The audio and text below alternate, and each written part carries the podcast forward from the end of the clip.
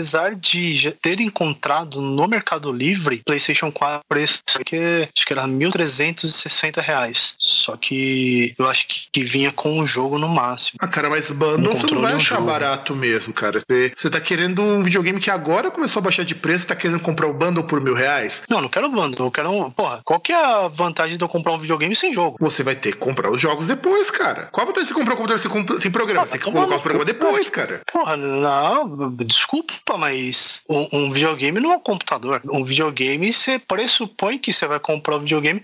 É a mesma coisa, o cara chega e fala: Olha, é, é, promoção, PlayStation 4 mais um controle. Óbvio que tem que vir com controle, caralho. Imagina, o cara vai me vender o bagulho sem controle. Eu vou controlar como? Vou fazer Libras, caralho. Então, mas quando você compra um videogame, o pressupõe-se que você compra o jogo junto, não que ele venha junto. Pra isso, existe uma coisa chamada bundle, que é pra você comprar um videogame mais um jogo. Mas isso não é de fábrica, cara. Não concordo com isso. Não tem. Eu acho que. Não importa que você concorde ou não. O- é assim, a, a indústria de games, a, a indústria de games, ela foi para um caminho muito errado. Tinha que voltar pro caminho lá da época do Master System que vinha jogo na memória. Mas era só o brasileiro, tá? O japonês e o europeu não vinham, não. Exato, exato. Por isso que o Brasil é o melhor país, apesar daquela pecinha que tem no meio chamada brasileiro. Não, cara, mas é assim, é. O, o que, o que eu falo que é complicado é porque se videogame fosse mais barato pra gente, até seria, vamos dizer assim, compreensível não ter os bundles. Eu, eu defendo, eu sou um dos caras que defende pra caramba o bundle. O problema é que o preço do bundle é muito caro, porque o que eles fazem? Fazem edições especiais com esses bundles. Não é mais aquela coisa do tipo, é, você compra o videogame e ganha grátis um jogo, ou o preço dos dois juntos dá menos do que um videogame e um jogo comprado separado. Isso existia na época do PlayStation 1, quando você comprava com um jogo original, que era muito raro. Existiu muito tempo no PlayStation 2, mas era promoção de lojista. E a partir do 3 eles cortaram. Porque também tem o seguinte, César, você pode chegar na tua casa e comprar online, que é mais barato. Ah, então por que já não disponibiliza essa porra online, caralho? Mas já tá disponibilizado online. Não precisa nem da mídia física. Mas você não, mas eu ganha. tenho que pagar. Não, você tem que pagar, claro, porque eles não vão te dar um código de acesso para pro jogo.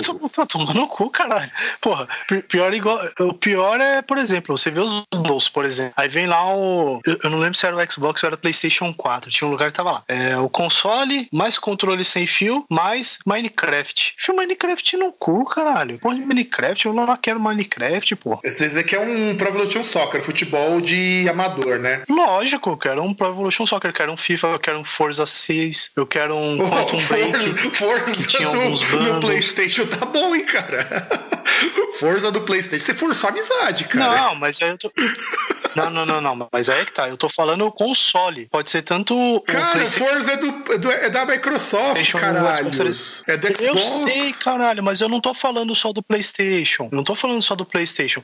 Inclusive, esse aí que vinha com Minecraft, se eu não me engano, é o Xbox. Claro que vai ser o Xbox, cara. que eu tô falando é que eu Você- quero- Você tinha alguma dúvida que seria o Sim, Xbox? mas é que tá, é o, é o que eu tô falando. Eu, eu, eu- eu não tô falando só do, do PlayStation. Por isso que eu tô falando. Eu quero um, um que venha com um jogo decente. Pô, Ah, aí você já tá pedindo demais, cara. Gente vai ter que pegar os bundles que vão sair, cara. Tem, ó, tem bundle com GTA, tem bundle com Claro, não, cartridge. não, não, claro. Vou, daqui a pouco, porra, pra que controle você pode comprar? Vende o videogame sem controle. Não, porque seria a mesma coisa que você Nossa. comprar um videogame sem os cabos, cara. O jogo, você pode. Porque e se o jogo que eu tô te Ah, oferecendo você depende. não gostar? Depende, ó, depende, porque, por exemplo, você pega pedal aí, algumas marcas, você comprava o pedal, ele não vinha com fonte. Ah, mas isso é normal, cara. Isso é normal. Você compra vezes HD e ele não vem com cabo flat pra você colocar. Cabo flat não, o, o cabo pra você colocar no HD, no computador. Isso é normal. Cabo SATA. É, não vem com SATA. Isso é, É. normal, cara. Não, eu não acho isso normal. É Não, corre... é não, é normal sim, normal cara. pra mim não é. Porque pressupõe que você já tem não esse cabo. normal. Por isso que você compra ele separado, ó. PlayStation 4 Jet Black. Acabei de achar aqui um com o PlayStation 4, com DualShock, com HDMI e com headset, que não eram todos que vinham com headset, agora estão começando a vir. Esse é o modelo standard, cara. Esse é modelo que você compra em qualquer lugar do mundo. Tá, mas pra que que eu. Porra, não dá pra trocar o headset por um jogo? Não, porque o headset é muito mais barato, né, cara? Então, quer dizer, dependendo do que. Mas vezes- o headset ele não cara. vem como padrão. Não, o headset no, ele não como no PlayStation os mais novos vem. Agora vem. Vem? Vem. Eu tava dando uma olhada lá, até mesmo no modelo Slim. Esse é Slim. Esse que eu vi é Slim. poucos que eu achei assim que vinham. Mas é standard já dos modelos novos. Não, então, foram poucos que eu achei que vinha com. Foram porque, poucos que eu achei que vinha com headset. Por, porque assim, César, ó, só, pra você, por que, que não existem essas coisas mesmo com bundle? Por que, que não vem? Porque você não sabe qual é o jogo que a pessoa curte. O SNES não vinha, o Mega Drive não vinha com jogo. Então por que, que o PlayStation vai ter que vir com o jogo, cara? Não faz sentido. Porque o Mega Drive vinha com jogo. Não, não vinha. Isso foi um bundle da Tectoy no começo do lançamento do videogame aqui no Brasil. Depois não vendia mais, não. Ele não vinha. Então, cara. o meu, Mega Drive 3, veio com FIFA 95. Mas isso daí foi da loja, não era da. Era do lojista, e, não era da fabricante. E, e, dois controles. Isso é do lojista, inclusive. porque vinha com um só. Dois controles de, de seis botões. Então, isso daí era do lojista. Tá modelo... Por isso que a Tectoy é a melhor empresa. Mas no caso daí era do lojista. Era o lojista que colocou mais controle e um jogo que devia estar tá sobrando. Porque, ó, eu tô olhando aqui no site da, da do lojista PlayStation. Não, a, a Tectoy. Não, lojista, porque, porque não era. Não, não fazia parte. Então eles estavam fazendo para quem comprava direto deles, mas não, não então, era mas... de fábrica. Não era de fábrica. Porque quando eu fui ver um Mega Drive 3, isso lá para os idos de 93, 94, que já tava quase chegando o PlayStation do, no mercado, não existia bundle. Ó, eu tô olhando aqui no site oficial da, da Sony, do PlayStation, ó, da Sony. Só tem três bundles, cara. Ou vai vir com Call of Duty, com o Black Ops 3, ou com Uncharted 4, ou Uncharted, que o pessoal chama, ou com o, todos os jogos do Uncharted num Collection. Só. Não tem mais bundle, cara. Nossa, que bosta. Não, que bosta nada. Você não queria com o jogo? Tem isso. Oficial. É por isso que eu tô te falando. Não existe jogo que vem com não, jogo. Mas... Fato. Cara, você não pode vir ao gosto da pessoa. E são três jogos muito bons. Eu não gosto do Call of Duty, eu acho meio chatinho. Mas eu gosto muito do Uncharted, cara. Eu acho puta de um jogo. Eu compraria por conta desse jogo. Mas se você quiser cara, bundle... eu não compraria FPS para console. Eu não, não, não vejo como funciona. Cara, funciona, funciona automático. E não é, tipo. cara, e não é FPS o Uncharted. Uncharted é estilo Tomb Raider. Não, não tô falando Call of Duty. Então, eu não gosto, é que eu não gosto do Call of Duty. Eu não gosto do Call of Duty. Eu acho Call of Duty muito chato. Eu prefiro mais o Battlefield, até porque ele é mais tático. E eu, assim, eu não gosto do Tomb Raider como jogo, mas eu gosto do Uncharted porque é um jogo mais divertido. Mas assim, César, não vir é, com sei, jogo. Sei lá, pra mim não. Não, pra você, cara, não vir com jogo, é, é você, você não é público pra videogame nenhum, cara. Nenhum videogame vem com jogo. Nenhum. A não ser que o lojista coloque. Não, se eu não me engano, lembro. É, é, é que agora ele não vem, mas eu lembro que tinha um bundle também com aquele, aquela versão do Gran Turismo lá que era especial do Ayrton Senna. Então, mas aí são edições especiais que saem esporadicamente. Por exemplo, eu vi semana retrasada numa loja lá do shopping uma edição especial do PlayStation 4 com FIFA. É, eu vi do Xbox várias com FIFA. Mas isso daí não é, veja só, não é comum. Isso são edições especiais, inclusive são caras pra cacete, ó. Eu acabei de ver aqui uma versão do PS4 com o Batman Arkham Knight. Meu filho, se é pra comprar por R$ 2.099, eu compro os dois separados e ainda economizo uns 300 com. É. Ó, agora já começa a ter Enfim, algum... vai, eu... Já começa a ter aqui algumas coisas interessantes, ó. O com Uncharted, com Uncharted com 500 GB por 1.688, ó. Já tá começando a ficar um pouco melhor. Bom, se é pra comprar separado, acho que é melhor mesmo eu me manter nas origens mesmo, comprar cartuchos pro meu Mega Drive, comprar um Super NES, comprar os controles e jogos, comprar console retrô mesmo. É, pelo visto que vai ser isso. Separado. E vamos começar a gravar o programa, cara?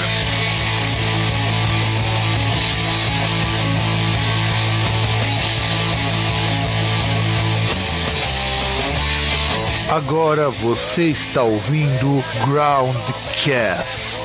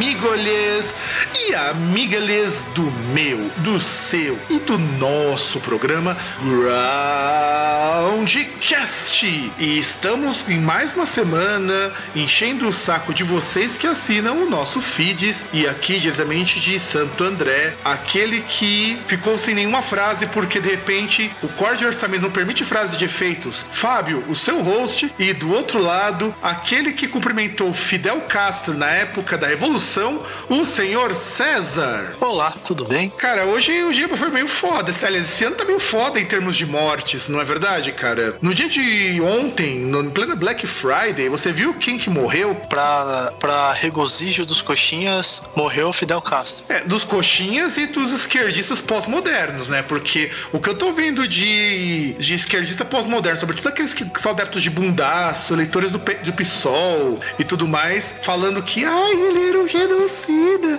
Comparando até ele com Hitler, cara, é, tá, tá duro. Viver aqui no Brasil tá difícil com, tanta gente imbecil. É que é foda, né? Bom era o Pinochet, né? Bom era o Geisel, Médici. Esses são gente boa. Pra caralho, né? Pra caralho. Né? Bom é. Bom é o pessoal lá, o Obama, Bush, esses caras aí que. que tal do Médico Sem Fronteiras. Esses que são gente boa. É, eu nem falo do Médico Sem Fronteiras porque eu já conheci um pessoal que ajuda o Médico Sem Fronteiras, o pessoal é gente boa, mas eu fico muito puto da vida quando vejo essas pessoas assim, que, sei lá, eles veem uma coisa, nossa, como o cara era um demônio, não sei o que, ou como o cara era um santo, e não percebe que ele teve culhões para encarar a maior economia do mundo. Tudo bem, o país é pobre. Eu vou dizer, é, mas, bicho, é um lugar onde o pobre tem saúde de graça, tem educação de graça, não tá desempregado, não é subnutrido, tá, come o essencial, que é o mínimo que o governo dá de comida pro pessoal, porque tem dinheiro pra comprar muito mais do que isso. Se,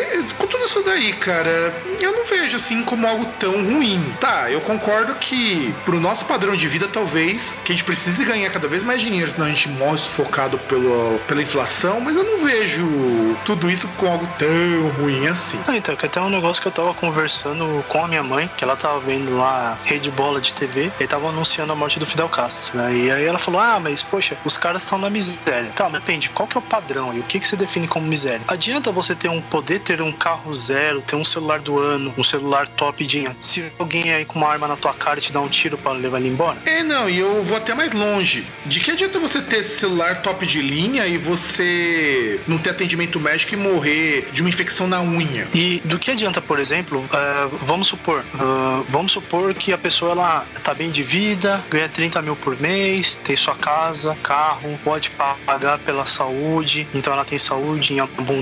De, de que adianta você ter tudo isso se você olha ali na rua, na porta da sua casa, tem um monte de gente passando fome, morrendo? Tipo, qual que é a medida aí de que o, o que você tá é, é, foi bem o sistema é bem sucedido? É você tem tudo, o cara que não tem nada, é uma média. Como é que eu vou medir aí o que, que é ser o, o que é ser algo bom ou algo ruim? O que é prosperidade, o que, que é fracasso, o que, que é miséria? Porque mesmo que eu tire uma média, é um negócio irreal, porque é, é, é como diz aquela célebre frase: posso juntar eu, você e trazer dois frangos. Pela média, nós dois estamos comendo de boa. Se for ver na realidade, eu tô comendo dois frangos enchendo minha barriga e você tá morrendo de fome. É, é isso que eu também digo sempre que as pessoas falam que Cuba é um lugar ruim. Olha, eu, eu não acredito que seja tão ruim ao ponto de que as pessoas possam até mesmo sair de lá. Porque falar, ah, mas tinha gente que fugia de Cuba. Mentira, é que o pessoal não tinha dinheiro para pagar a passagem e ia por meios clandestinos. Igual acontecia com muita gente indo lá pro México. Acontecia acontece. Mas o meu, o meu foco aqui é justamente isso. Eu acho que é muito complicado a gente pautar o nosso padrão de consumo e dizer que algo deu errado. Eu acho meio foda isso, sabe? Eu. Não, e, e é meio complexo. É, eu acho que assim, eu acho que é meio complexo a gente querer falar, porque assim, desculpa quem discorda, mas quer queira, quer não, a gente não tem um de forma confiável um panorama do que acontece em Cuba. A gente não tem do que acontece na Venezuela, na Argentina. Na Argentina a gente, a gente não tem a mínima ideia do que acontece. Na Argentina a gente até tem, a gente não tem justamente nesses países que são mais fechados. Cuba, Coreia do Norte, Venezuela. Mas mais ou menos, mais ou menos, mais ou menos, porque assim, uh, em que rolam vários protestos na Argentina por causa das medidas do MACA, mas eles não povoam assim a noticiário brasileiro como povoam quando tem protesto na Venezuela. Ah, sim, exatamente. Mas a gente tem exatamente por isso que a gente tem mais ou menos uma ideia melhor, justamente porque da Venezuela é muita informação que não procede muitas vezes. E da Argentina as informações então, justamente, por isso que a gente não. As informações da Argentina são mais procedentes até porque estão circulando em qualquer lugar do mundo. Então, é informação um pouquinho melhor. Não tô querendo dizer que é total, mas até aí tudo bem. O que não saber tanto da Argentina é até normal. E, e desde que a gente pense assim, ó, a gente sabe o que dá para saber. Assim como o que dá para saber da Venezuela, o que dá para saber de Cuba e o que dá para saber da Coreia do Norte. O que, que eu acho problemático, de verdade, é que quando a gente vai falar, por exemplo, dessas ditaduras socialistas ou caralho que seja, a gente tem muito pouco dado para poder tomar uma posição de que se isso é bom ou não. Eu, eu sempre questiono, e eu tenho um professor que trabalha comigo, que ele é professor de psicologia, ele fala a mesma coisa. Eu nunca ouvi falar de ninguém que tenha ido para Cuba e tenha voltado de lá falando que o lugar é. Já vi muita gente falando da Venezuela, já vi gente falando que Venezuela você anda por algumas ruas, um bagulho é meio tenso. E eu já conheci gente que trabalhou com cubano. Quando as pessoas falam que o cubano passa fome, não é que ele passa fome. É, as pessoas, ela, inclusive, isso foi graças a um, a um tipo de jornalismo bastante canalha que a Globo fez há umas décadas atrás. Em Cuba, você tem, eles fazem lá uma, um estudo de quanto você precisa de comida por mês para poder sobreviver. O mínimo, sabe? O mínimo de comida que você precisa. Então o governo te dá esse mínimo, que aí você tem um ovo por dia, no caso, são 24 ovos que você recebe, um tanto de carne, um tanto de arroz, um tanto de farinha, um tanto de frutas. Só que se você tiver dinheiro, você pode ir no mercado e comprar. Você não tem muita variedade porque você não tem uma indústria de alimento que nem a gente tem aqui, que você tem um monte de variedade de porcaria. Você vai falar que você vai no mercado e você vai e, e porque você tem um e porque você tem um embargo econômico, né? Exato, que,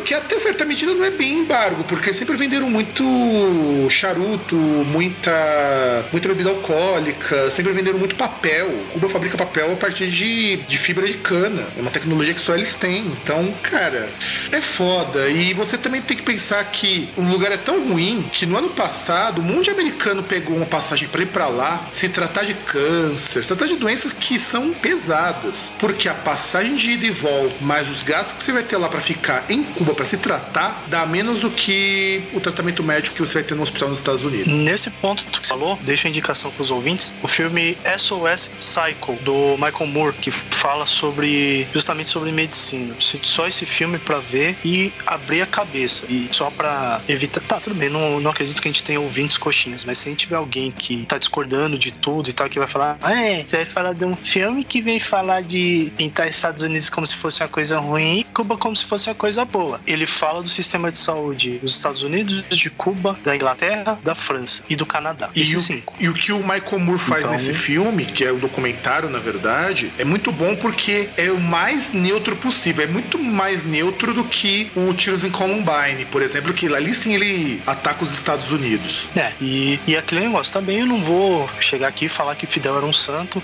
que ele era comparável a Gandhi e Madre Teresa, se bem que talvez ele pode até ser comparável porque tem que são dois filhos da puta vozes, também. Vozes dissonantes também. Não, não, não, não, são, não, é, não, em relação dois, a esses dois. E nós são dois grandes filhos da puta, cara. Oi? O Gandhi e a Madre Teresa de Calcutá são dois pilantras, moral. Sim, sim, sim. Você tem, você, você tem, eh, claro, como você tem a, a mídia estabelecida que ela pinta os dois como dois ícones, você tem também outras pessoas, outras fontes que dizem que os dois são, por exemplo, que dizem que a Madre Teresa, o, o, os hospitais lá, os projetos que ela, que ela fez, eles propositalmente usavam lá é, materiais sem higiene para pintar que era uma desgraça onde eles estavam e assim vai ser, conseguir mais doações. E o Gandhi tinha um foi, problema foi uma das que, coisas que eu vi pesquisando. Que muita coisa que o Gandhi permitiu, porque vem aquela coisa da não violência, foi o que fez a independência da Índia ser mais demorada. Por quê? Porque também vamos pensar numa coisa, né, cara? A pessoa acha que você ficar parado oferecendo flor pra um cara que tá armado de fuzil vai fazer ele se conscientizar de que você é oprimido e ele é opressor. Ah, vai tomar no cu, cara. É, e, e, é claro que assim, só pra pelo menos encerrar minha parte nesse assunto, uh, minha visão assim, eu gostaria que o Brasil nem que se tornasse Cuba nem Estados Unidos, que o Brasil se tornasse uma Suécia, que é até o ponto que para mim é alcançável. É você chegar e chegar num ponto que você tem, você ter serviços de qualidade, por mais que você fale, oh, mas oh, tenho 50% da minha renda é imposto. Beleza, só que 50% da sua renda é imposto e você recebe aquilo de volta com educação de graça, com serviços públicos de qualidade, com uma sociedade que você não tem uma, uma disparidade tão gigante, ponto de você se sentir lixo por ser é, condutor de metrô e você se achar o maioral porque você é médico, porque quer queira, quer não. Uh, não vou dizer as sociedades capitalistas como um todo, mas Brasil especificamente, nós vivemos numa sociedade de castas. Ninguém quer, quer assumir, mas a gente vive numa sociedade de castas e para mim isso não, não, é bom. E eu não gostaria nem uma ditadura do proletário, nem, nem o, esse capitalismo liberal, que é só um nome bonitinho para capitalismo selvagem. Gostaria de algo como nos países nórdicos que você tem uma condição de vida boa, você tem um estado laico. É isso que eu gostaria, só isso. É, então pra gente poder também encerrar o bloco, já deu 15 minutos, a gente nem vai conseguir comentar as notícias, porque não vai dar tempo, a gente, a gente vai falar sobre o Hardwire do Metallica. E aliás, tá rendendo muitos bons comentários fora daqui. E eu gostaria muito de a gente voltar a eles também. Eu não acho assim, em termos de longo prazo, os países nórdicos como um modelo melhor, porque você precisa de muito dinheiro para poder manter ele dentro de uma estrutura capitalista como a nossa. Mas, aí nesse ponto eu concordo com o César, eu prefiro um modelo que por hora seja possível, que ele seja pelo menos enquanto não se faz uma transição, enquanto não se chega numa forma de governo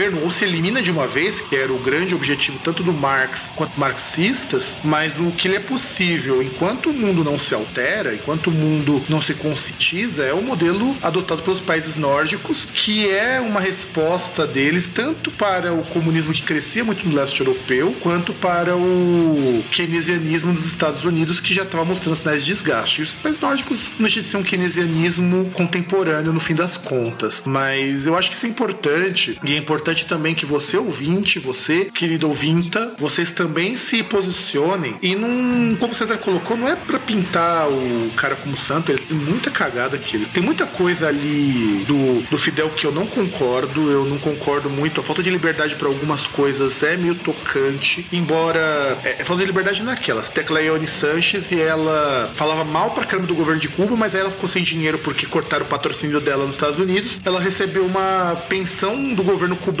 por ser jornalista e ter voltado. É, aí eu quero, eu não entendo de onde que vem exatamente a tal chamada falta de liberdade deles, mas é um assunto para algum outro programa, ou talvez para algum outro podcast na qual eu participemos. E, então, produção, pode girar a vinhetola que a gente vai começar a falar sobre o Hardwired.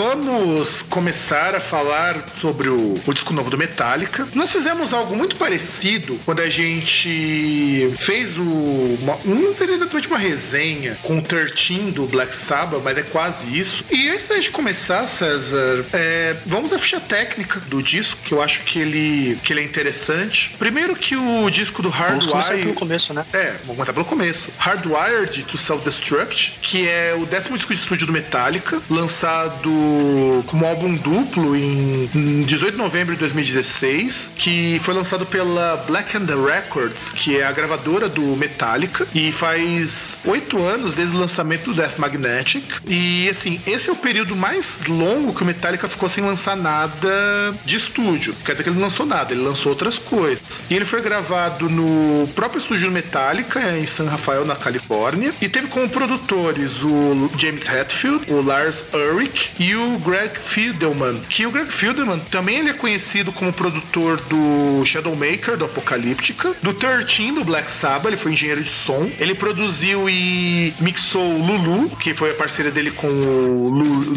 com Lou Reed. Também foi responsável pelo War Painted Blood do Slayer, foi produtor e responsável pelo mix mixer. Fez também a produção e engenharia de som do Death Magnetic. Também fez o American Five do Johnny Cash. Também produziu o Broken Valley do Life of Agony. Produziu outro, outros discos do Johnny Cash, outros discos do Slipknot. E também produziu, assim como o grande trabalho dele, o 21 da Adele, que foi lançado em 2011. Ou seja, ele é um produtor e um engenheiro de mixagem que ele já trabalhou com muita gente, muita, muita, muita gente. Foda, muito artista grande e foi chamado novamente para ajudar o Metallica com a produção do Hardwire to Self-Destruct. E uma gama bem diversa, né? Porque foi desde Adele até Metallica, Black Sabbath, Slayer. Exatamente, exatamente. Red Hot Chili Peppers também ele produziu disco. Então, antes de comentar sobre o disco, eu acho que a gente tem que comentar duas coisas. Primeiro,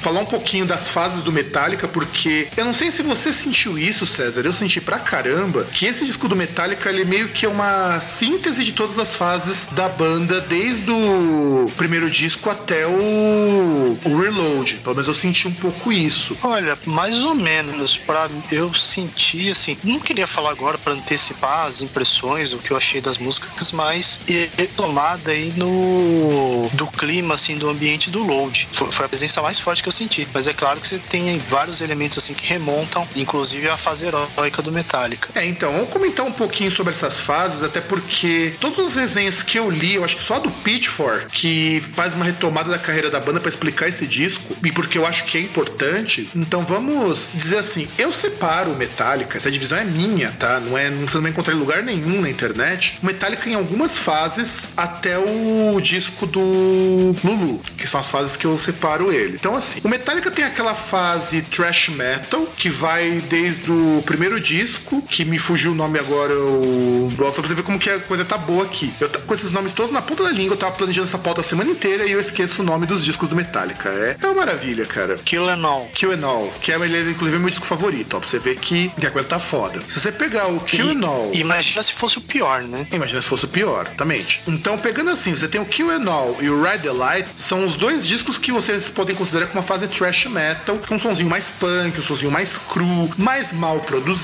esse de passagem. E aí você tem a fase heavy metal da banda, que é englobado pelo Master of Puppets, que nós já comentamos num outro programa, que vai estar o link aqui embaixo, e também o Just for All, que para mim Just for All já é um, um, indicativo de que eles já iam mudar alguma coisa, mas ainda é um disco mais heavy metal. Eu considero inclusive esses dois discos a fase mais heavy metal e menos thrash metal de Metallica até então. Depois você vai ter a fase que eles resolveram descambar de vez e atingir um público muito maior, que começa com o Metallica, com o que nós chamamos de Black Album. Esse disco é um disco que ele vai ser um intermediário do que vai vir depois, que é uma coisa mais hard rock, e vai pegar muita coisa que veio antes, sobretudo nas fases do Master e do Just for All. Então você tem o Metallica, e aí você vai ter a dupla, o casalzinho Load Reload, que é quando o Metallica abandona o heavy metal e começa a abraçar o hard rock e o rock alternativo. Que pessoalmente eu gosto muito do Load, eu acho um disco muito legal. Não é um disco bom, mas é um disco muito legal. O Reload tem uma ou outra música que eu gosto, mas é um disco bastante fraco. E aí vem a partir do Reload, você começa a ter um do, com os fãs um desejo de que o Metallica voltasse às origens. Que tentaram fazer isso, aí nós já temos a fase experimental do Metallica, que é dada pelo Saint Anger e pela parceria que eles fizeram com o Lou Reed no Lulu, que é o Metallica tentando experimentar com alguma coisa diferente na qual eles não dominavam muito bem. Tanto que o Death Magnetic, o Death Magnetic quando surgiu, é aí que o Death Magnetic vai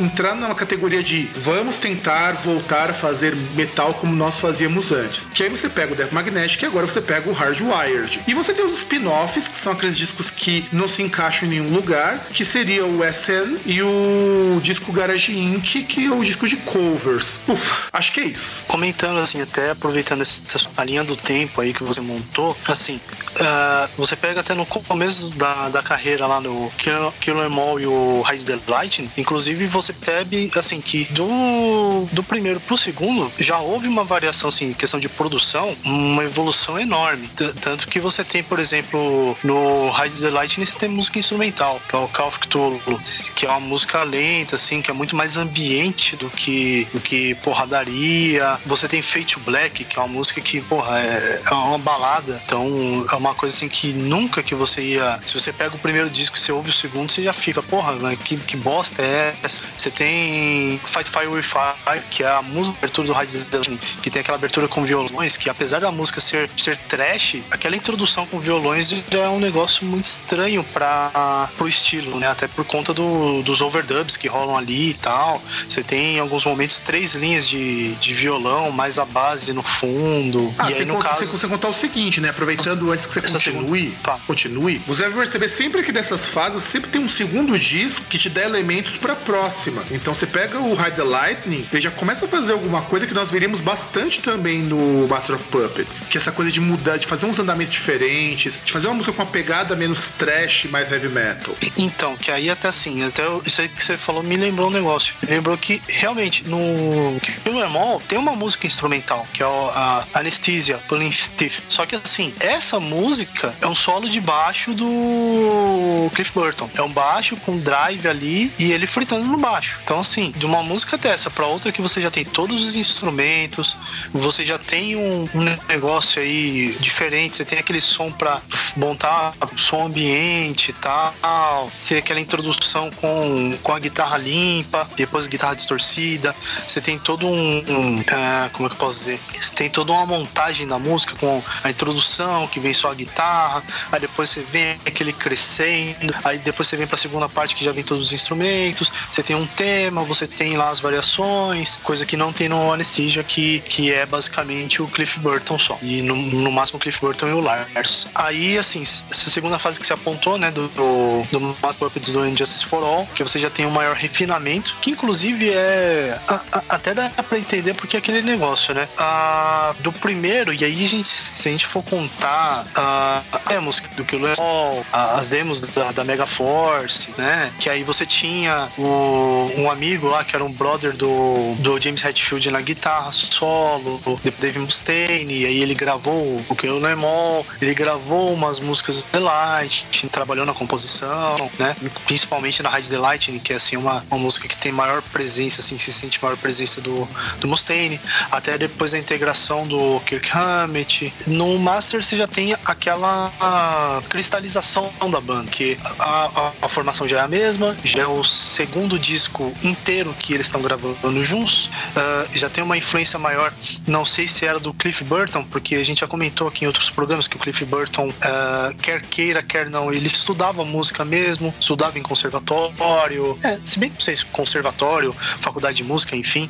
E então, a- apesar de algumas pessoas dizerem que a única coisa que ele fez foi tocar, pegar um pedal de drive jogar o baixo lá e tocar, eu discordo, porque não dá pra simplesmente você dizer qual que é a participação do cara ouvindo o que o cara faz música em si. Ah, não, mas você muito conta bem também o seguinte, né, César? A gente, não pode, a gente não pode Tá. esquecer também do seguinte: é só pegar aquele VHS que foi há muito tempo convertido pra DVD chamado Cliff and All, que eles isolam o baixo do Cliff Burton, né? E você pode perceber que ele não era só um cara com um baixo cheio de drive. Não, então, e, e até assim, você vê. Eu, eu lembro que eu vi um DVD do Metallica com a orquestra sinfônica, o SM, e assim, você vê alguns músicos, pô, você pega aí, são músicos de carreira, são músicos de orquestra da Sinfônica de São Francisco. Não é qualquer Zé Ruela, é, é um cara que estuda, estuda muito, que toca numa da- das maiores orquestras do mundo, e os caras, assim, meio que impressionados vendo a- as texturas, a complexidade nas músicas do Metallica. E muito disso tinha o dedo do Cliff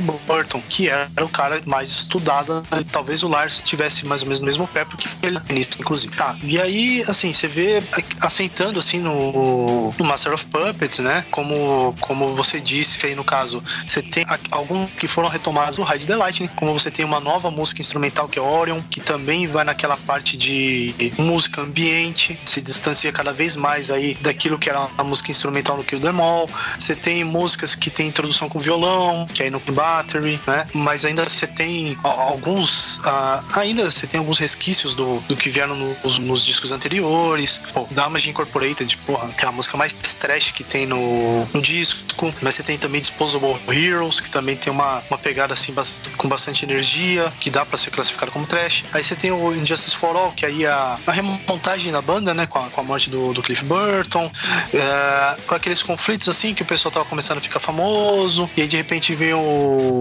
Jason Newsted, que é a, a novidade aí, que era um cara que era fã da banda, e que de repente, porra, o cara é fã da banda e de repente vai tocar na banda que ele era fã e tem meio esse choque aí, e o bullying que eles faziam com ele, né? Que depois a gente fica sabendo, a gente fica sabendo se é isso, né? E, e inclusive, uh, Injustice for All, que eu já falei várias vezes, pra mim é um do, pelo menos a parte de guitarra, um dos melhores discos do Metallica, uma opinião pessoal, mas que ainda assim é engraçado até que tem essa parte aí da, que você falou da, de assumir um, um lado heavy metal e tal, nos dois discos, mas puxa também o elemento porque o, se a gente for lembrar, o Injustice for All, ele foi indicado a Grammy, melhor disco de hard rock, e ele perdeu inclusive, e até uma coisa engraçada é que que teve o Grammy, aí é um selo assim na capa do Injustice for All dizendo perdedor do Grammy de melhor disco de hard rock. E aí depois vem o lado hard rock com, com Metallica, com, com Load, o Reload também, né? Aquela, aquele negócio assim hard, mais, mais tranquilo, umas coisas aí que tinham antes, você não tem mais música instrumental,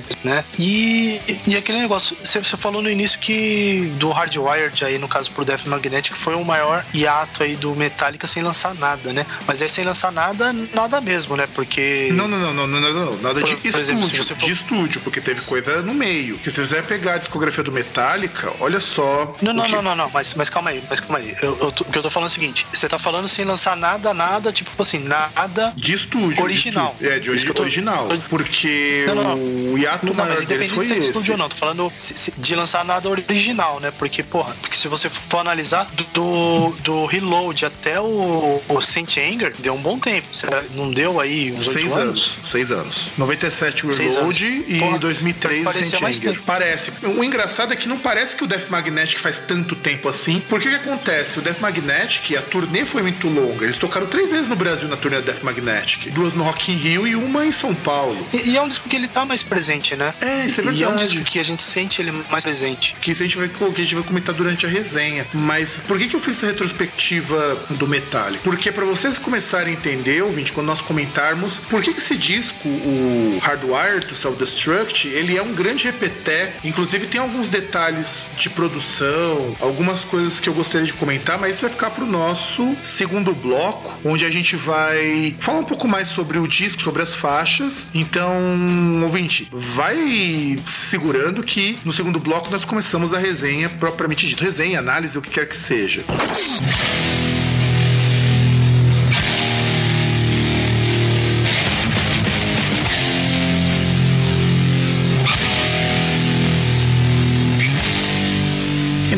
Gente, vamos começar a fazer a análise deste, desse trabalho. Em primeiro lugar, tem algumas coisas que eu preciso falar que não puderam estar no bloco anterior, mas antes de começar a comentar as faixas e tudo mais. O pessoal do G1, inclusive, fez um, um review bem interessante. Muito dele eu não concordo, mas vai estar na descrição, assim como os reviews que eu li antes de fazer esse programa. Esse é o primeiro disco que o Kirk Hammett não participa da composição de nenhuma música. E isso tem um motivo. A gente noticiou aqui faz faz muito tempo. Eu não vou lembrar qual Groundcast que é. Você lembra, César, quando a gente falou que o Lars tinha perdido um celular com um monte de riff de guitarra? Não. A gente noticiou faz muito tempo, até você tirou um sarro, cara, que você falou que se fosse Android não teria acontecido isso. Cara, não, não vou lembrar, velho. Vou lembrar mesmo. Então, o Lars perdeu 250 riffs, mais ou menos, que estavam guardados num iPhone que ele simplesmente perdeu. Ele perdeu. E quando ele foi mostrar alguma coisa que tinha feito, as músicas já estavam quase na fase de, de pré-mixagem, então ele não pôde ajudar com nada. Só que eu falo, assim, tecnicamente falando, é um dos discos mais bem acabados do Metallica. Eu nunca vi uma parte de guitarra tão ferrada no Metallica desde o Master of Puppets. Não, mas só uma coisa, não é o Lars, foi o Kirk que perdeu. Isso, foi o Kirk. Eu falei não, Lars? Você falou Lars. Então eu devo estar comendo bola. falou. Eu... Então, assim, a parte de guitarra desse disco, como um todo, é tá budida, cara. Tá extremamente técnico. Ou até mesmo dizer que, em termos de técnica, ele tá muito próximo, se não até parecido com o Master of Puppets, só com uma produção mais limpa. É, mais ou menos. É que, para falar de forma preliminar, uh, se eu, ouvindo esse disco, ele fica muito aquele gostinho de já ouvir isso antes. Não, tudo bem, a gente vai comentar isso ao longo das faixas, mas eu falo assim, na parte, ignorando isso, na parte técnica, o vocal do James Hetfield tá muito melhor do que qualquer coisa que ele tenha gravado antes, mas muito melhor mesmo, o que me deixou surpreso, porque você escuta escuta ele cantando no Death Magnetic, ele tá com uma voz péssima, aquele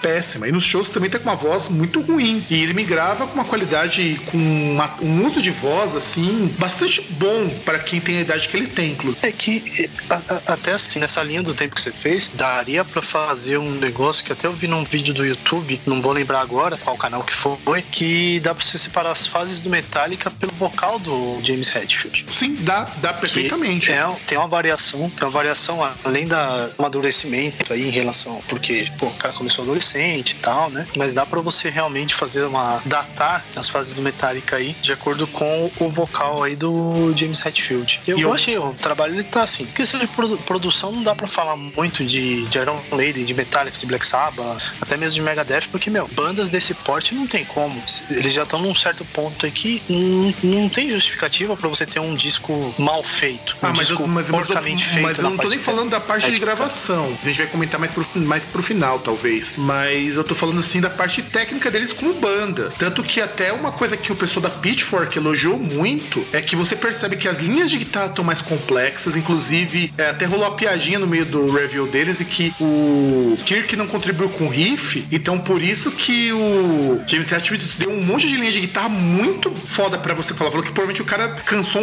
o braço inteirinho tocando as músicas, porque tá muito bem trabalhada. A parte de bateria tá muito técnica. Como há muito tempo o Lars não tocava bateria tão bem quanto tá tocando nesse disco. O Trujillo tá mostrando um trabalho legal, embora muito abaixo do que ele é capaz de fazer. A gente vai depois sentir mais pra frente em algumas músicas. Então, falando da parte de técnica como banda, ele tá muito bom, muito bom mesmo. Muito superior, inclusive, ao Death Magnetic. Sim. Não, sim, sim, sim. Entrosamento de banda, até por conta daquele negócio. Houve mais uma ruptura aí de mudança de, de formação. Então, agora é o segundo com essa formação. Então, a tendência realmente é você ter um, um entrosamento maior. É, e aí, vamos começar a falar um pouquinho das faixas. Eu queria comentar isso. Quando a gente tá falando, então, da primeira música, Hardwired, que foi inclusive que saiu o, o single num clipe, eu já particularmente tinha gostado muito da música quando eu ouvi a primeira vez, mas eu confesso que quando eu escutei no CD ela me deu uma brochada. O que você achou da primeira? Não, eu já. Cara, é que assim, eu não gostei, não quer, dizer, não quer dizer que eu desgostei, mas eu não, não senti uma química com a música, não. Se, eu senti química com o disco, mas realmente, se foi um negócio bem produzido tal. Eles lançaram isso aí como primeiro single. Então. Teve até repercussão, assim, que, que até eu, eu, acho, eu acho que a, as resenhas eles se contam. As reações das pessoas se contaminam a conta da, desse lançamento aos poucos, porque foram duas músicas lançadas, né? É, previamente para depois o lançamento do disco, né? As reações foram muito positivas também dessas duas. É, eu particularmente achei muito boa o Hardwired com single. Eu entendo até o você não ter rolado a química porque é aquilo que o cara da Pitchfork também explica na resenha deles. Não é um disco que conquista os fãs mais cabeça dura. É, eles colocam bem assim mesmo. É do mesmo pessoal que falou que o Death Magnetic não tava legal, é o mesmo pessoal que não gostou muito do load, do reload. Não é o pessoal que vai gostar desse disco. Essa seja uma coisa que eu já vou adiantar para vocês. Só que eu acho engraçado. Eu tenho um amigo meu, o Natável, ele tinha de tudo para ser o cara que odiaria esse disco, de verdade. E ele achou o disco foda, mesmo com algumas falhas de produção. Então tá gerando umas, umas vamos dizer assim, umas respostas muito diferentes do que seria usual. Você tem, lógico, aquele pessoal que tá falando que tá uma porcaria. E não tá. É, você tá sendo muito pretencioso de dizer que o disco tá ruim. Não tá. Eu não posso afirmar isso também. E eu confesso que a Hardwired, a primeira vez no single, me parecia muito mais interessante do que ela no CD. Não sei se é porque depois passou o hype, não sei se é porque depois eu escutei o disco todo e eu, assim, eu fiquei com uma expectativa um pouco mais baixa.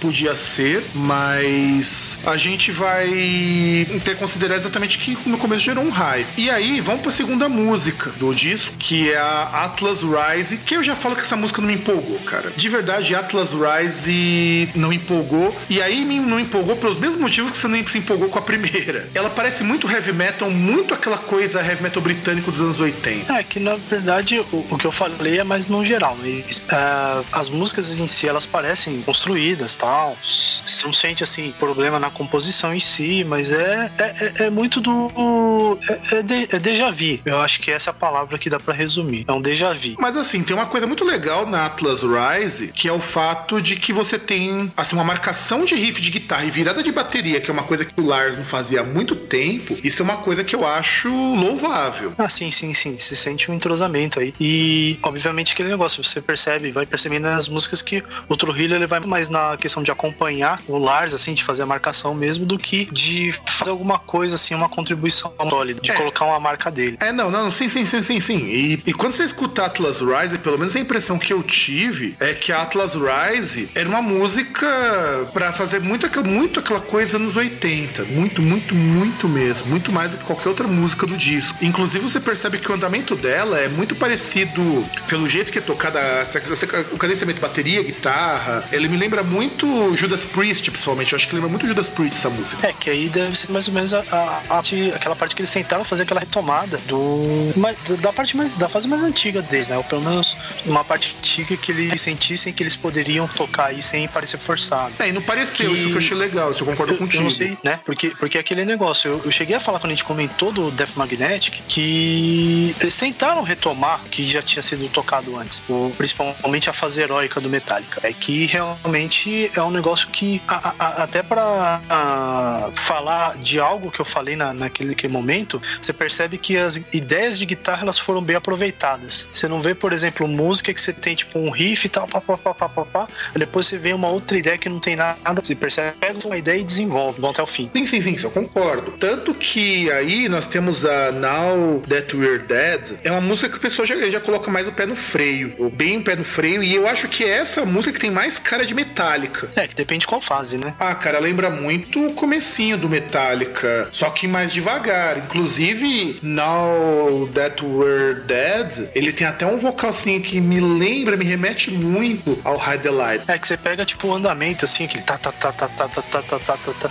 me lembra muito Four Horsemen. Sim, sim, bem lembrado. Eu tava tentando Four Horsemen e talvez um pouquinho da High the Lightning, talvez, mas é. é daí nem tanto, porque Four Horsemen que é, que é a mais que tem essa questão da marcação assim no no Palm Mutin assim na, na Mizona, assim, tá, tá, tá, tá, tá, tá, tá, tá. Talvez um pouco Seek and Destroy. É, Seek and Destroy. Tem aquele, tá, tá, tá, tá, tá, tá, tá, tá, Só que sim, essa música ela lembra eu tenho um problema com essa música, na verdade, com essa daqui, lá, Now You're Dead. Eu acho essa música muito longa. É, até porque é muita repetição. Sim, ela é uma música bastante repetitiva. Então, ela começa a repetir muito. É, é que talvez ela, ela pode, pode, pode terminar. Então, assim, porque eu acho ela repetitiva, porque ela chega um determinado momento que você percebe que a música é a mesma marcação de bateria, é o mesmo baixo, a mesma guitarra, quase a música inteira. E dava pra se fazer uma música dessa, sei lá, se ela tivesse cinco minutos, eu acho que ela seria mais engolida. Mas sabe que tem uma coisa que pode ser boa, porque assim, a versão editada para rádio, talvez ela funcione melhor. Talvez até música ao vivo, ela pode é. funcionar melhor, porque é uma reduzida. É, isso eu concordo contigo. Eu concordo que ela funcione melhor. E aí a gente chega na quarta faixa, a Muffin Flame, que foi o outro single que saiu, porque eles foram lançados três singles: a Hardwired, a Atlas Rise e a Muffin to Flame. Cara, eu acho que essa música é, é o caso contrário que aconteceu comigo com a Hardwired. Eu ouvi a primeira vez essa música, eu achei ela bem mais ou menos. Aí eu parei pra escutar no disco, eu achei Muffin to Flame muito boa. Inclusive porque ela volta aquele heavy metal bem Judas Priest, até o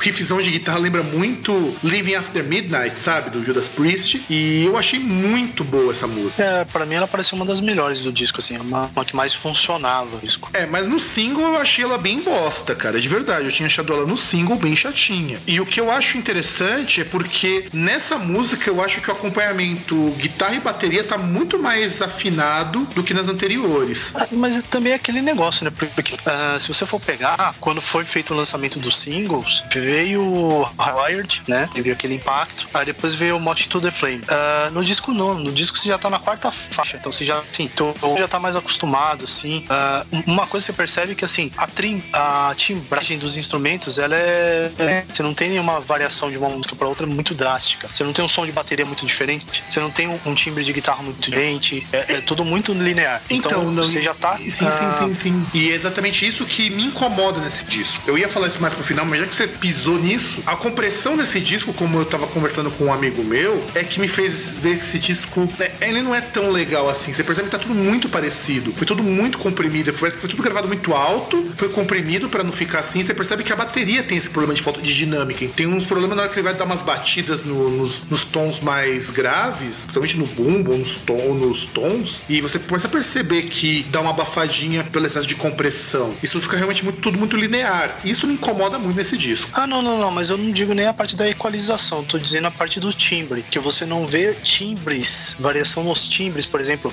variação de afinação, você não vê uma, uma dinâmica diferente no tiro, entendeu? Eu concordo que você tem uma sonoridade muito média. Você tem muito, tipo, parece que pegaram os médios, deixaram no máximo, é, deixaram um pouquinho de agudo, zero de graves e, e vamos embora. É, e indo embora, a gente chega na Dream No More, que é mais uma das músicas do Metallica baseada no Lovecraft, somando-se com The Call of Cthulhu, com The Thing That Should Not Be e com All Nightmare Long. E assim, Dream No More, que é provavelmente é baseado na Dream Quest of Gaddafi, alguma coisa assim, preciso pegar a letra e ler com mais calma. A ideia que eu tive quando eu escutei essa música, eu tava escutando um disco do Machine Head. Você disse que ele é baseado na Dreamcast of Gaddafi? O Lovecraft ele já tinha previsto o ditador lá, o Gaddafi, por isso? Não, cara, não, dessa vez o pra sódia foi demais, cara. É porque esse Gaddafi é escrito diferente, cara. Ah, Dream... poxa, pensando que o cara era um visionário. Não, ele não. O Lovecraft não é que nem o Simpson. Que bosta, hein? Então, mas aí voltando pra, pra faixa do No More, eu achei uma faixa boa, cara. Tipo, eu acho que de todas as faixas que tem no disco do Metallic, tá certo que ela lembra muito Load e Reload. Mas é uma faixa que, assim, eu acho que é um Load e um Reload que deu certo. Não, então, que justamente vem naquele revival do Load e Reload, já vem. É, que, que foi justamente quando começa essa faixa, me veio muito assim é, a memória,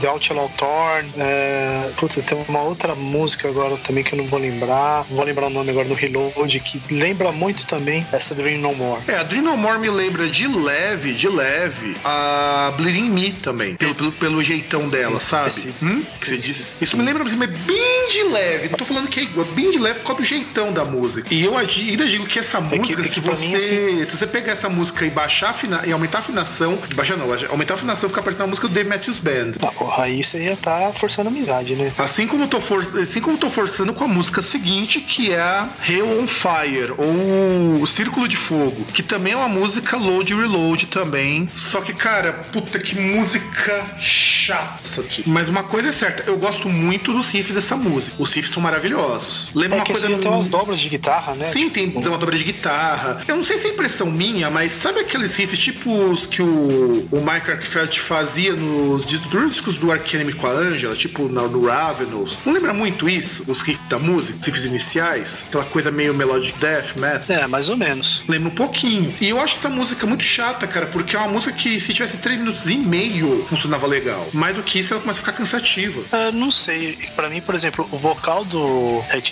aí da I Disappear. Anti Slips também me lembra um pouquinho, só que um pouquinho mais agudo. É, e mais um, um, um ritmo mais acelerado também no vocal. Exato. E eu acho, eu acho que eu acho que esse vocal, essa música aqui ela é meio esquisita porque eu acho que o vocal não combina com essa música. É que você sente que ela perde de força, né? Uhum, sente. Começa ela é muito... assim, ela vai te dar um. Não, ela vai te dar alguma coisa, assim. O que eu sinto também aqui, o César, você pega Anti Sleeps, eu acho que se tivesse uma, um vocal naquele estilo que é mais grave, é mais pausado, menos dramático do que, a gente se encaixaria melhor nessa música. É que, que nessa música, as mudanças de ritmo que eles dão não funcionam. É, e realmente, eu acho que se ele tivesse um vocal menos. Não sei, eu acho que dá a impressão que ele tá forçando o vocal pra cantar essa música. Ou pra soar meio choroso, né? E com essa Também. música, é, com, a, com a música é, Hell on Fire, a gente acaba o disco 1 do Metallica. E vamos então pro próximo bloco, onde a gente vai comentar o disco número 2.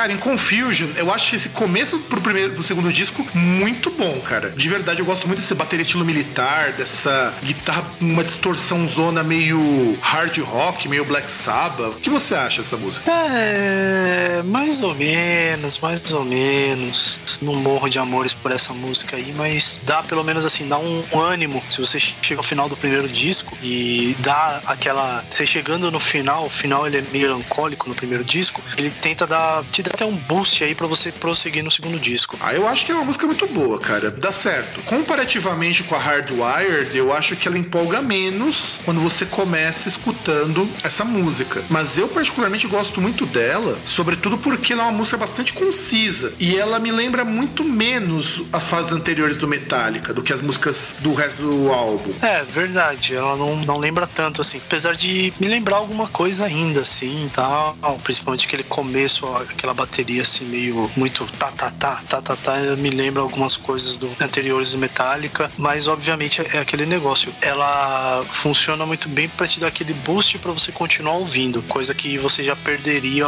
ouvindo a última música do primeiro disco. E aí nós chegamos na música número 8, Mankind, que ela é uma música que remete um pouquinho ao Master, porque é a primeira música, inclusive, desse disco, primeira e única, que é composta junto com o Trujillo, é o Hatfield, o Ulrich e o Trujillo. E assim, eu acho uma música ok. Eu não sei se é porque, até por ser uma música composta junto com o Trujillo, eu esperava que tivesse um, uma presença de baixo maior. Eu não sei se é porque é uma faixa que ela tá muito aquele heavy metal nos 80 que me incomoda um pouco nesse disco. Eu não sei, eu sei que é uma música que é ok só. Eu não sei, eu achei que essa mudou no, no disco. Porque assim, ela tem um jeitão meio stonerzão umas partes que é até interessante, mas a bateria não, não, não desce a bateria nessa música, cara. É, é uma bateria muito cravada por uma música bem rock and roll, bem stonerzão, meio estilo Cathedral, sabe? Aquele Cathedral faz stoner, que eu não sei porque não, não acho que casou muito bem essa música, não. É, é que aí eu acho que a bateria, se ela desse uma desacelerada, seria melhor. E, não, talvez menos marcada, cara. Ela tá desacelerada, ela tá até que bastante, que ela tá muito, muito reta, pô. Tá, tá, tá, tá, tá, tá, tá, tá, tá. E isso não tá combinando, cara. Então, e, e pra mim ela não lembra o Master, cara. Ah, não, cara, mas aquela marcaçãozinha do tá, tá, tá, tá, no ah, começo ah. do Master é muito Master. Inclusive, o próprio vocal é meio Master, cara. Até pelo reverbão que tá sendo usado. A, a bateria talvez, mas vocal e as guitarras, assim, eu não, não sinto parecido com o Master. Não, guitarra não. A guitarra é mais tonerzão. Mas o estilão da bateria, o estilo vocal com reverb é bem Master isso daí. Só que é uma faixa muito que ela não tem coesão. Todas essas músicas eu acho que ela é mal planejada. Talvez a bateria, se ela fosse um pouquinho menos forte, ou talvez se fosse mais simples. Porque às vezes o que eu sinto é isso. Parece que o trabalho de guitarra e o trabalho de bateria tentaram ser tão complexos que em determinadas músicas parece que eles não se combinam. E esse é um caso. E aí a gente vai partir para a música seguinte, Here Comes Revenge. Essa é a música que eu falo que, assim, ela sintetiza tudo que o Metallica já fez até hoje. Começa com uma introdução bastante longa, depois você tem uma bateria, uma bateria que toca sozinha praticamente. Depois você tem o mesmo riff tocando várias vezes, só com variação tonal. Depois vai ter um dedilhado e entra a voz. E eu acho que é uma música muito legal. Tem até umas partes nessa música que lembra Leper Messiah. Sim, na verdade, se você. Eu acho que essa música, se você pegar ela e escutar com calma, você vê um pedaço de cada música boa do Metallica, cara. Você vê um pedaço de Leper né? Messiah, né? você vê um pedaço chamar de. um legista. Ou, né? chama, ou chamar chamar um legista e mandar ele né? começar a picar. É, você manda fatiar a música, né? Porque tem um trecho que Cada me lembra muito Sick pegar uma fase. Exato. Tem uma música que lembra muito Sick Destroy. Pra... O vocal dela me lembra muito o vocal de músicas anteriores ao Black Album. O, o, o vocal ele lembra algumas vezes, principalmente nessa parte mais muito load reload também. Sim, tem uma coisa muito load reload. Então, assim, se você pegar essa música, você pode chegar e dizer assim, ó. Você quer conhecer como é Metallica? Pega essa música Here Comes Revenge e escuta do começo ao fim. Metallica é isso. Numa música Metallica simplificada é isso. É você fazer o resumo do Metallica. Que, que até na parte quando ele começa no vocal, que vai começar a acelerar, que entra a guitarra também, ele lembra. Lembra os riffzinhos de Orion. É que ele não vai prosseguindo na variação tonal, mas ele lembra. É um riffzinho que tem no, em Orion. E como consequência também, nós vamos indo pra décima música, ou seja, ela compõe-se no, no CD como música 4, que é Enan Savage. E essa música Enan Savage, ela assim, ela é a mesma coisa da Here Comes Revenge em termos de mostrar uns clichêsões do Metallica. Eu só não acho que ela é tão boa, tão competente assim. É que já vem um wah também, né, na música. É, que o Kirk Hammett, ele meio que abandona o wah quase o disco todo, mas ele retoma com esse vício nessa música. Porque, cara, de, de verdade, você já viu o Metallica tocando e o Kirk colocando o wah em toda quanto é música que ele pode colocar o wah? É, que geralmente ele, ele pega alguns solinhos caminho, assim, lá perto da 12 casa, e vai lá. E é um negocinho meio chato, tá ligado? Cara, tá pior Meio que, sem os, propósito. que, assim, que músico de reggae, meu. Reggae que gosta de wah pra fazer solo. E, e que eu, eu achei meio estranho porque assim, quando eu tava ouvindo, assim, é, é que é ruim assim, que, por exemplo, eu quando fui ouvir, eu ouvi esse disco aí umas quatro, cinco vezes. Mas a maioria das vezes que eu ouvi, eu tava ouvindo em trânsito. Então aquele negócio, o celular no bolso, andando, me locomovendo.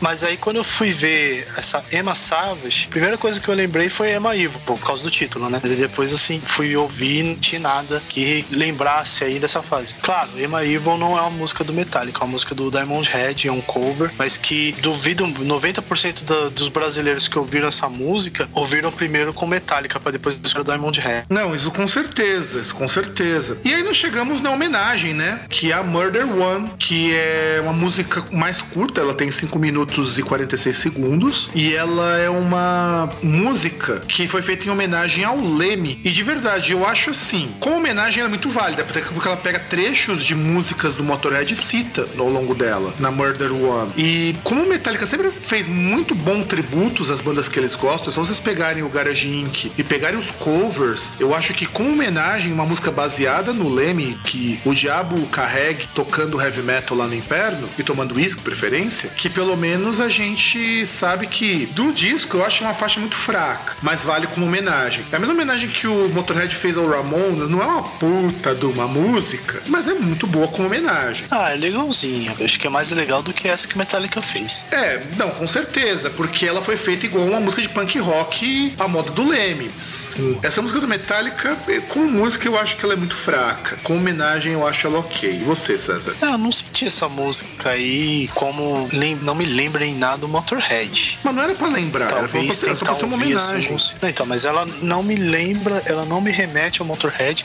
Se você não tivesse dito que ela é uma homenagem pro Leme, eu estaria cagando e andando. Pra mim não teria relação nenhuma. Só tem relação porque você disse que era uma homenagem, pelo menos pra mim. E aí nós temos como última música do disco número 2, 12 faixa no total, ou sexta do disco, a Spiral the Bone, que, olha, eu falo pra vocês que é uma coisa muito interessante, porque do contrário do disco 1, essa música eu acho que ela fecha bem o disco 2. Só que eu, só que eu vejo que essa música ela vai ter, assim, dois probleminhas. É uma música que eu tenho certeza que eles não vão conseguir executar ao vivo. E é uma música que exige muito da guitarra, porque é uma guitarra bastante rápida, uma bateria muito rápida. E aqui a bateria, eu falo que a melhor bateria do disco está nessa música. É, sou obrigado a concordar. Cara, não tem o que dizer, é a melhor bateria da música. Inclusive, nem o tempo dela ser longo é um problema pra essa música. E é uma música que ela empolga bastante, música assim que você sente um. Os problemas que a gente apontou nas músicas anteriores não aparecem nessa música. E essa música é uma música tão foda que se você mudar a afinação, subir um tom e afinar a voz do Jamie Hetfield, fica parecendo uma música do Gamma Ray, antiga, sabe? Aquela música antiga do Gamma Ray. Verdade. Por quê? Porque nessa música ele tem um thrash metal, mas tem uma influência fodida de heavy. E eu acho isso muito legal nessa faixa. Inclusive, eu acho que essa música é melhor do que os singles que foram lançados. E, e o pior é que teve uma música que eles lançaram no meio tempo aí que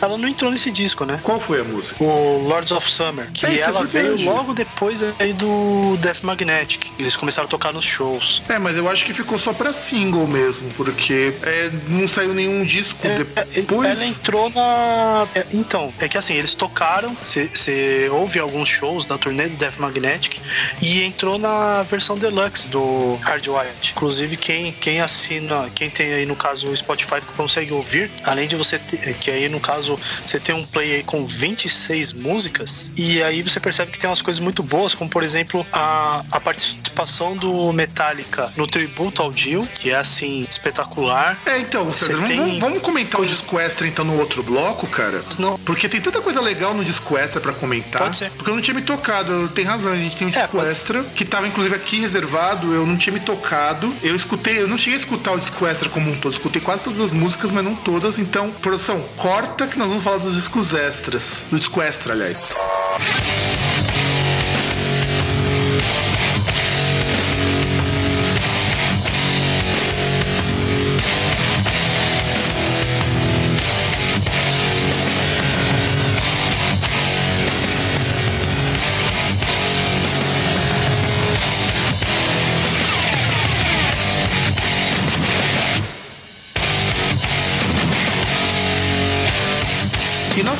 Surpresa, como bem lembrado pelo César, a inclusão de um terceiro disco na edição deluxe, que está disponível no Spotify. Então, se você não tem dinheiro assim como eu para comprar a edição deluxe, vocês podem escutar no Spotify, que vai estar o link do disco para vocês ouvirem. Já foi citada então a Lords of Summer e vamos começar aqui. Tem um tributo ao Run James Dio. Você quer comentar sobre ele, César? Cara, é espetacular, porque assim, como você citou no último bloco, você, é, quando você pega Metallica, quando ele vai homenagear, digo, quando ele vai fazer cover, ele vai muito bem. Por exemplo, você pega no Garage Inc., você tem ali o, o Sabra Cadabra. Na verdade, é um medley entre as músicas Sabra, Sabra Cadabra e a National Acrobat, Black Sabbath. E é uma versão que, assim, que, que, que, é boa porque ela, meu, você tem a junção, assim, a, a parte na Sabra, Sabra Cadabra, que ela perde o fôlego no Black Sabbath, ela é cortada no Metallica e em música. Então, nisso eles conseguem manter, assim, o fôlego e manter a atenção de quem ouve. E essa Ronnie, é, você tem, no caso, no Garage Inc., você tem uma, uma, homenagem ao Motorhead, que são as últimas quatro músicas do seu disco, que também eles fazem um trabalho muito competente.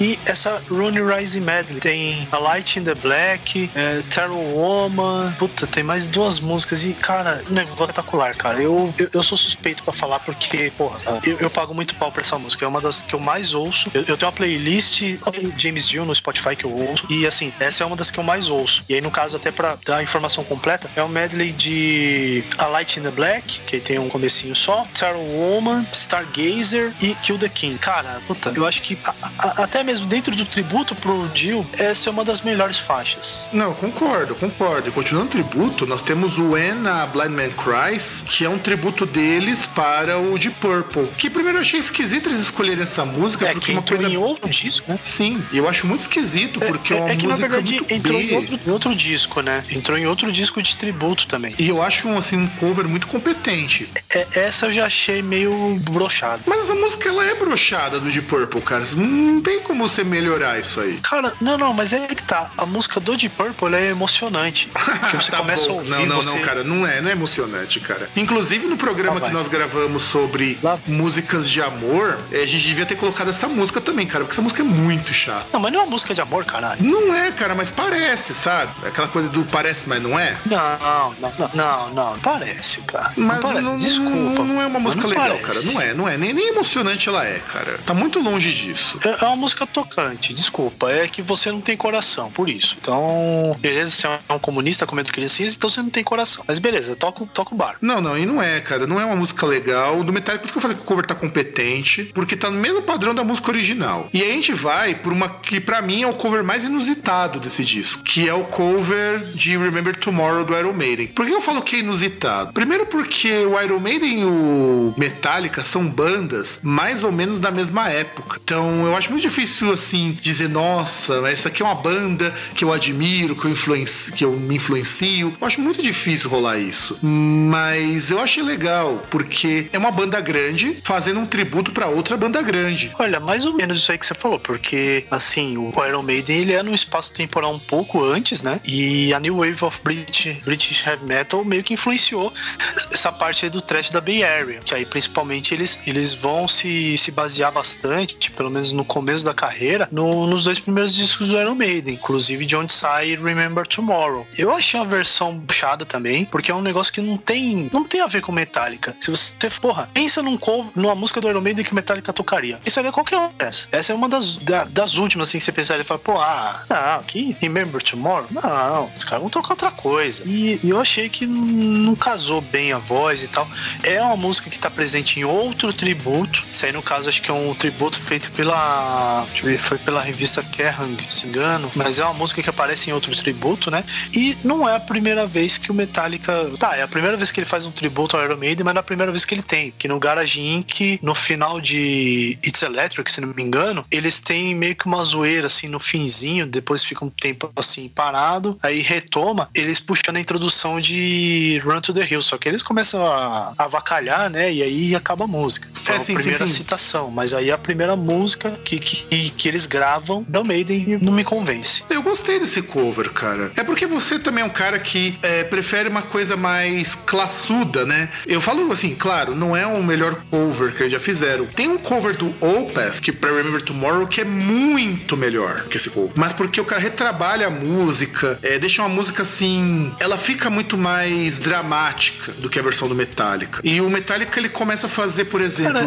é que- Remember Tomorrow do Metallica. É o Metallica tentando tocar uma música antiga do Iron Maiden com a afinação e com a técnica do Metallica. Então isso causa um pouco de estranheza. E, e, e pra mim, assim, eu tenho que confessar, Remember Tomorrow nunca me convenceu. Não me convenceu com o vocal com o Paul Diano, não me convenceu com o Bruce. Se achar uma gravação aí do Blaze cantando também não me convence. Então é, é mais do mesmo pra mim. É mais uma versão de Remember Tomorrow que não me convence. Escuta do Opeth, cara. Do Opeth é muito boa. Mesmo eu mesmo não dou muita bola pra Remember Tomorrow, até porque eu não gosto muito dos primeiros discos do Iron Maiden. A bem da verdade, eu acho eles bem ruinzinhos. Mas Remember Tomorrow do Opeth eu gosto muito. E aí nós temos um cover ao vivo, que é da Helpless, do Já. Diamond Head, que já foi comentado, que eu acho um cover muito digno. Ao vivo ele é muito digno. E aí você tem versões ao vivo, que eu vou comentar assim bem rapidamente.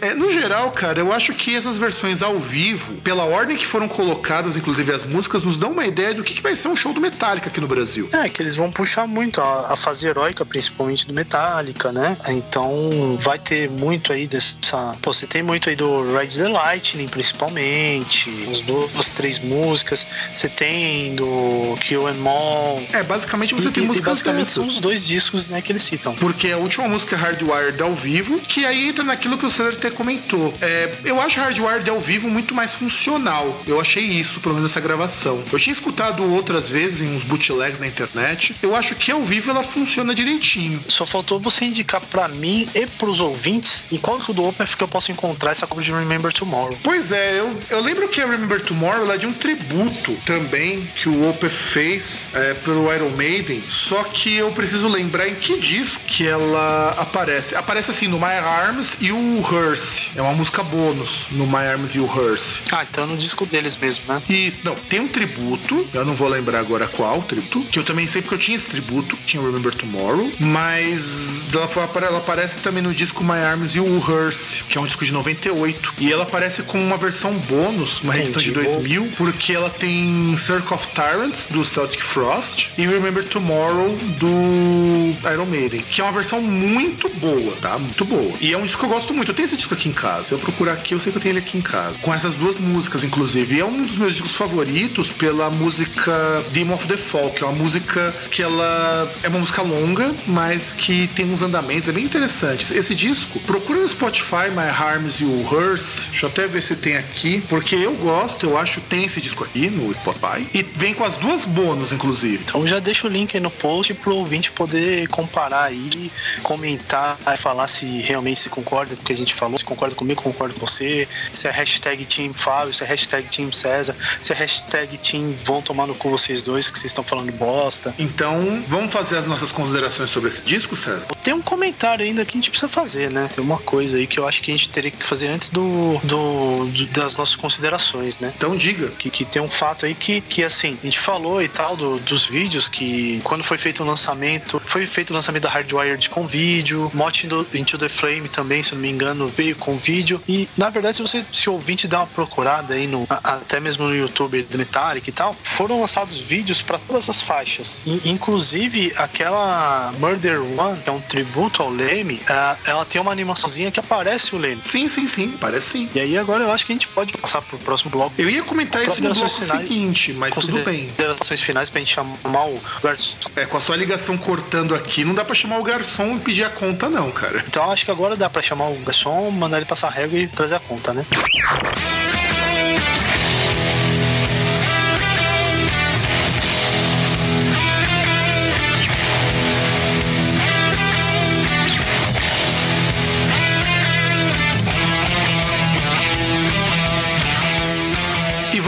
Nossas considerações. O que a gente achou do disco, se é um disco bom, se é um disco ruim, o que ficou faltando, talvez, e tudo mais. Eu vou começar, depois eu quero que o César implemente, ou o que quer que seja. Vou falar pra vocês, é, o disco tem alguns problemas de produção. Eu vou dizer, é tudo muito parecido.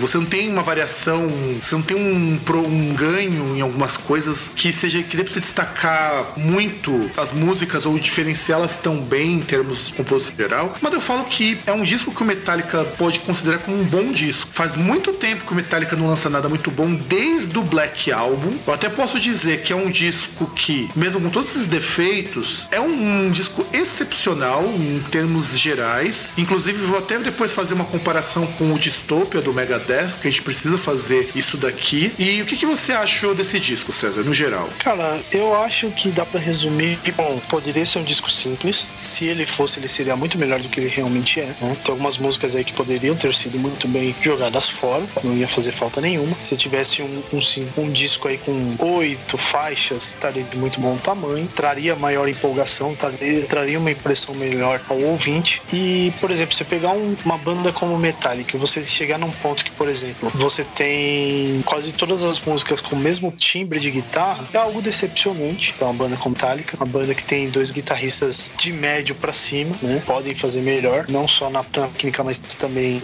nessa parte mais uh, não técnica de técnica do tocar, mas técnica de, de outros timbres, de afinações e coisas do tipo, né? De efeitos. Acho que faltou aquilo é, que tinha então, no, então no, no, Death Magnetic, né? Que ter, ser um pouco mais variado, né? É, é, é, que o Death Magnetic ele era variado demais, né? Inclusive na, numa mesma música. Eles o que pra mim não, muito, o que pra mim não era problema. Muitas ideias boas. O que pra mim não era problema ele ser variado na mesma música. Eu só era aquilo que eu discuti com meu irmão na época. Isso pra mim não é problema se você pensar numa banda que, vez por outra, quer fazer uma coisa assim. A própria Master of Puppets é uma música que varia bastante dentro dela. Talvez eu acho que faltou competência para eles no, no Death Magnetic de fazer as variações soarem mais coesas. E aqui faltou um pouco mais de coesão em coisas mais simples, porém com maior complexidade técnica. E aí também as músicas elas poderiam ser menos flat, né? Menos, menos ênfase no, nos médios, né? Você tem uma, uma gama maior aí, uma, uma gama maior de frequências aí contempladas, né? E se fosse dar nota, eu daria 6,9. Como a média 7, o Metallic ele iria para exame, mas no final ele conseguiria passar depois de muito ouro. É, a gente faz, normalmente quando a gente faz o groundcast, a gente faz de 0 a 5. Você tá mudando a nota assim, não tá me avisando, César? Sim, aproveitando como a gente tá chegando em final de ano tal, tem um professor no podcast, eu decidi mudar aí a escala até para se adequar aí ao,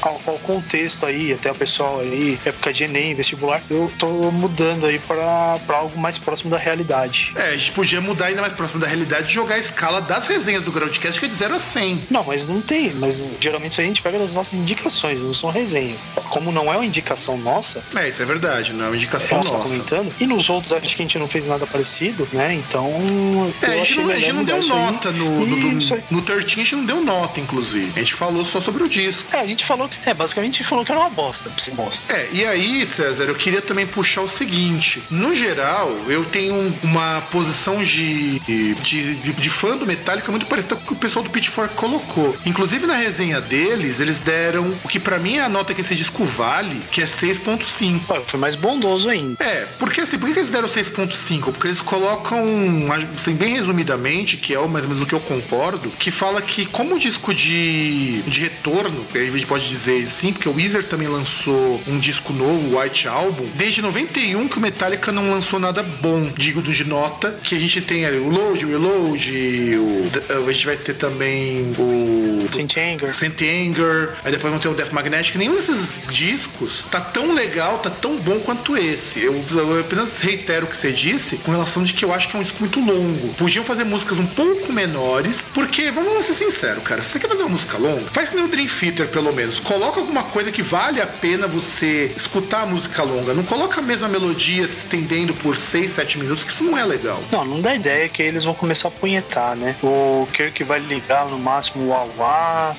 e imagina, aí você vai ter 4 minutos de wah em cada música. Vai ter uma, uma barreira de wah né? É, e, e, na verdade, assim, não dá pra reclamar muito da duração das músicas, porque isso é um resquício do Death Magnetic, foi uma das coisas que a gente criticou que a menor música lá, se não me engano, tinha 6 minutos. É, inclusive na época, que foi antes da gente ter o Groundcast, a gente falava muito que o problema do Death Magnetic é que você tinha muita revisitação de música e que elas não soam tão interessantes. Tinha The Unforgiven 3, cara. Pelo menos isso eles não tiveram a indecência de colocar, de, de não pôr uma música que era continuação da The Unforgiven. Eu ia ficar muito chateado com isso. Ou pior, né? Eles poderiam puxar um Fate Black 2. É, se bem que uma música aí que é quase o Fate Black 2, que a gente comentou. Ou... E ah, aí, mais ou menos. E aí eu queria Tem comentar. até uma música aí que me lembrou um pouco. Eu queria. O que te lembrou, César? Vai, continua. Não, não, que teve até uma música, assim, um negocinho assim que me lembrou. Eu não lembro qual foi a música que me lembrou um pouco as fases mais recentes do Iron Maiden. É, deve ser provavelmente aquelas do segundo disco. E aí, eu queria só fazer alguns comentários. Primeiro, olhando esse disco do Metallica, ele conseguiu me remeter a uma coisa que eu achei muito interessante. Eu tava conversando com o Júlio lá do PicPecast e ele não é um grande fã do Metallica. E ele curtiu pra caralho esse disco. Então eu acho que esse disco do Metallica serve pra uma coisa que pra mim é muito interessante. Talvez não seja um disco pra mim, talvez não seja um disco pra você, como um disco do Metallica, mas é um disco que consegue empolgar quem não era fã. E até quem era fã também, porque eu senti muito a recepção positiva.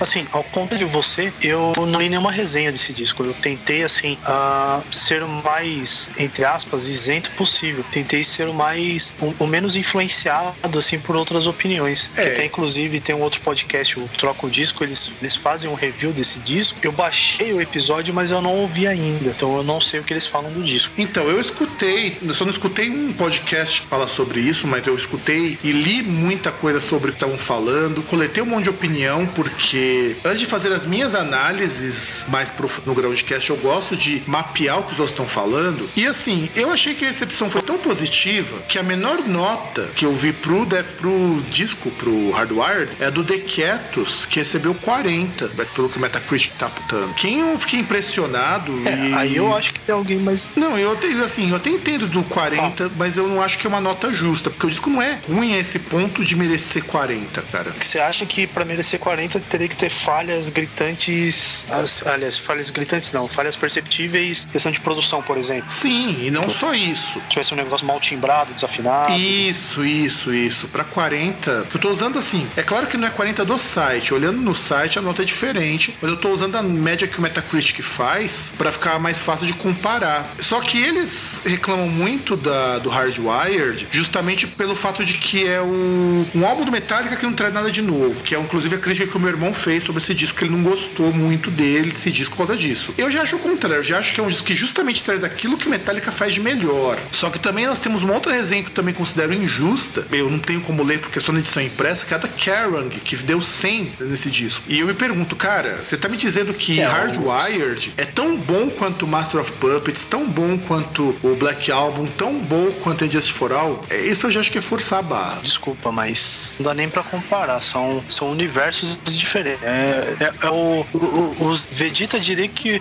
os níveis de fanboyismo, o nível de fanboyismo do Kerrang é mais de, de 9 mil. Porque assim, depois você percebe que o- a segunda resenha especializada da Clash Music já cai para 80, que eu acho que é uma nota aceitável dentro do que o disco apresenta. Eu acho que eles foram muito bonzinhos, mas. Mas, bem. mas tá dentro, Ok. cara. É, Vale um 80 esse disco. Talvez pra gente não valha tanto, mas, pra, pra, mas vale um 80 no, no pessoal da Clash Music. E só vai cair depois, justamente com o Uncut, que dá 70. E aí você percebe que as notas abaixo de 80 já são mais orgânicas. De 70 vai pra 65, de 65 cai pra 58. Então quer dizer, não é que nem esse pulo do, do primeiro que deu 100, da, do Clash deu 80. Então a gente percebe que o disco tá entre 80 e 50% de aceitação por conta dessas críticas especializadas. Tanto que a nota geral dos fãs é de 8.1, que você leva em consideração desde aquele cara que é fanboy até o cara que é o, o que não gosta de Metallica nem se eles vierem besuntados em azeite extra virgem. Não, que é desde o fanboy atual, aquele que se acha super legal porque ele vai em todos os shows do Metallica agora, que o Metallica vem aqui, só não vem mais que o Paul McCartney pro Brasil, né? Então o cara ele bate carteira nos shows do Metallica,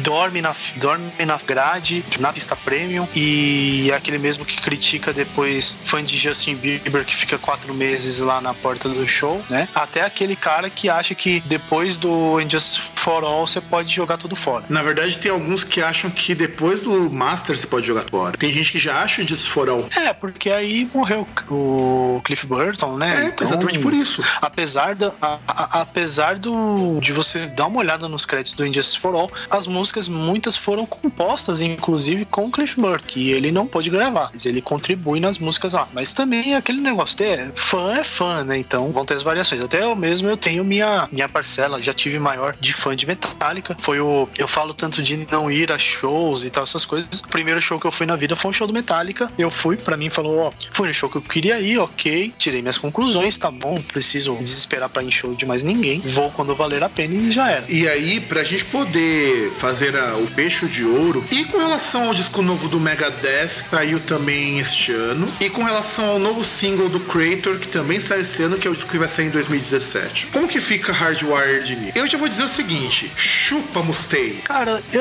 eu não sei, eu acho que na linha do tempo, o Dystopia ele deveria ser comparado com o Death Magnetic, não sei porquê. Não deveria porra nenhuma, cara. Eles saíram no mesmo período, então tem que ser comparado com o que tá aqui. Não, mas não sei, porque ah, se você for comparar assim, eu, não sei nem se eles estão na mesma quantidade de discos. Você tem essa informação? Não, porque. Você fala do quê? De discos vendidos? Não, não, de discos lançados. Deixa eu ver aqui. Eu não sei é, quando que foi lançado. Assim, pegando do Megadeth, pegando o Dystopia. Deixa eu estar aqui olhando pros discos do Megadeth. É o 15 disco. Puta que pariu, hein? Não, mas 15 lançamento, né? Não é o 15 de estúdio. Não, é o 15 de estúdio. Caralho, o Megadeth fez tudo isso? Fez. Porque ele praticamente lançou um disco a cada dois anos. É, talvez por isso que ele merece tanta crítica da gente, né? Tanto disco lançado e não tem como você ter boa ideia, né? E não só isso, é proporcionalmente o Metallica tem menos discos e tem menos discos ruins que o Megadeth, porque o Megadeth você pode contar do Risk até o Dystopia, você tem oito discos, cara. Metallica tem quantos discos ruins? Três? É, mas aí porque ele lançou uns três aí, né? Nesse período de tempo. Exato, mas é pra você ver que é assim que eu comparo o Dystopia. O Dystopia ele é um disco ruim, cara. O Metallica utilizou tudo que ele sabia fazer, não inovou em nada e trouxe um disco bom. É um disco bom. Aliás, é um disco muito bom. Dizer que é um disco bom, eu vou dizer, é forçar a barra, cara. É um disco muito bom. Hum, Mesmo que eu não tenha. Não, eu, eu discordo. Você pode Eu discordar o discordo, quanto eu que acho que é um disco razoável. Não, ele não é razoável. Razoável é o disco do Megadeth, cara. Você tá querendo Não, o dizer disco que do o... É- Você tá querendo dizer Não, que não, o não, o disco tá- é ruim. O disco do Dystopia chega perto do Hardwired. Você tá dizendo que o disco novo do Iron Maiden chega próximo do, do Hardwired? Cara, não chega, meu. Qual do Iron Maiden? Aquele Book of Souls? É. Cara, nem lembro de ter ouvido essa bosta. Então, cara, você tá, porque quando você diz que. Porque o, Book of Souls, que é um disco que eu gostei, de verdade eu gostei. Esse é um disco razoável. O disco do Metallica ele é bom, cara. Por mais que você não tenha gostado muito, ele é bom. Ele não, tem. cara, eu, eu, eu, eu sou mais exigente. Não, você não é desculpa. exigente, Eu, você- eu que sou uma Você não é exigente nem um não, Desculpa, pouco, mas cara. Eu, como sou uma pessoa que eu, eu posso. Eu, eu vou dar minha carteirada agora. Eu, como sou uma pessoa que o grunhido do primeiro ser humano bípede, o primeiro, desde o primeiro grunhido do Elo Perdido, passando por Vivaldi, passando por Bach, passando pela, pelas trovas portuguesas, passando por tudo isso, eu, eu falo que pra mim é um disco razoável. Não é um disco ruim, mas também não é muito bom. Não, Não, é, é, ótimo, é excelente, não é 100. Não, não é 100, mas não é 40, cara. O disco razoável pra mim, cara, é um disco entre 40 e 50 e ele tá muito em cima disso. Não, não, não. Pra mim, um disco razoável é de 50 pra 60. Isso é um disco razoável. Não, ele não é razoável, cara. A gente tá começando pro bom. Você tem que começar a conhecer melhor resenhas, cara. O médio,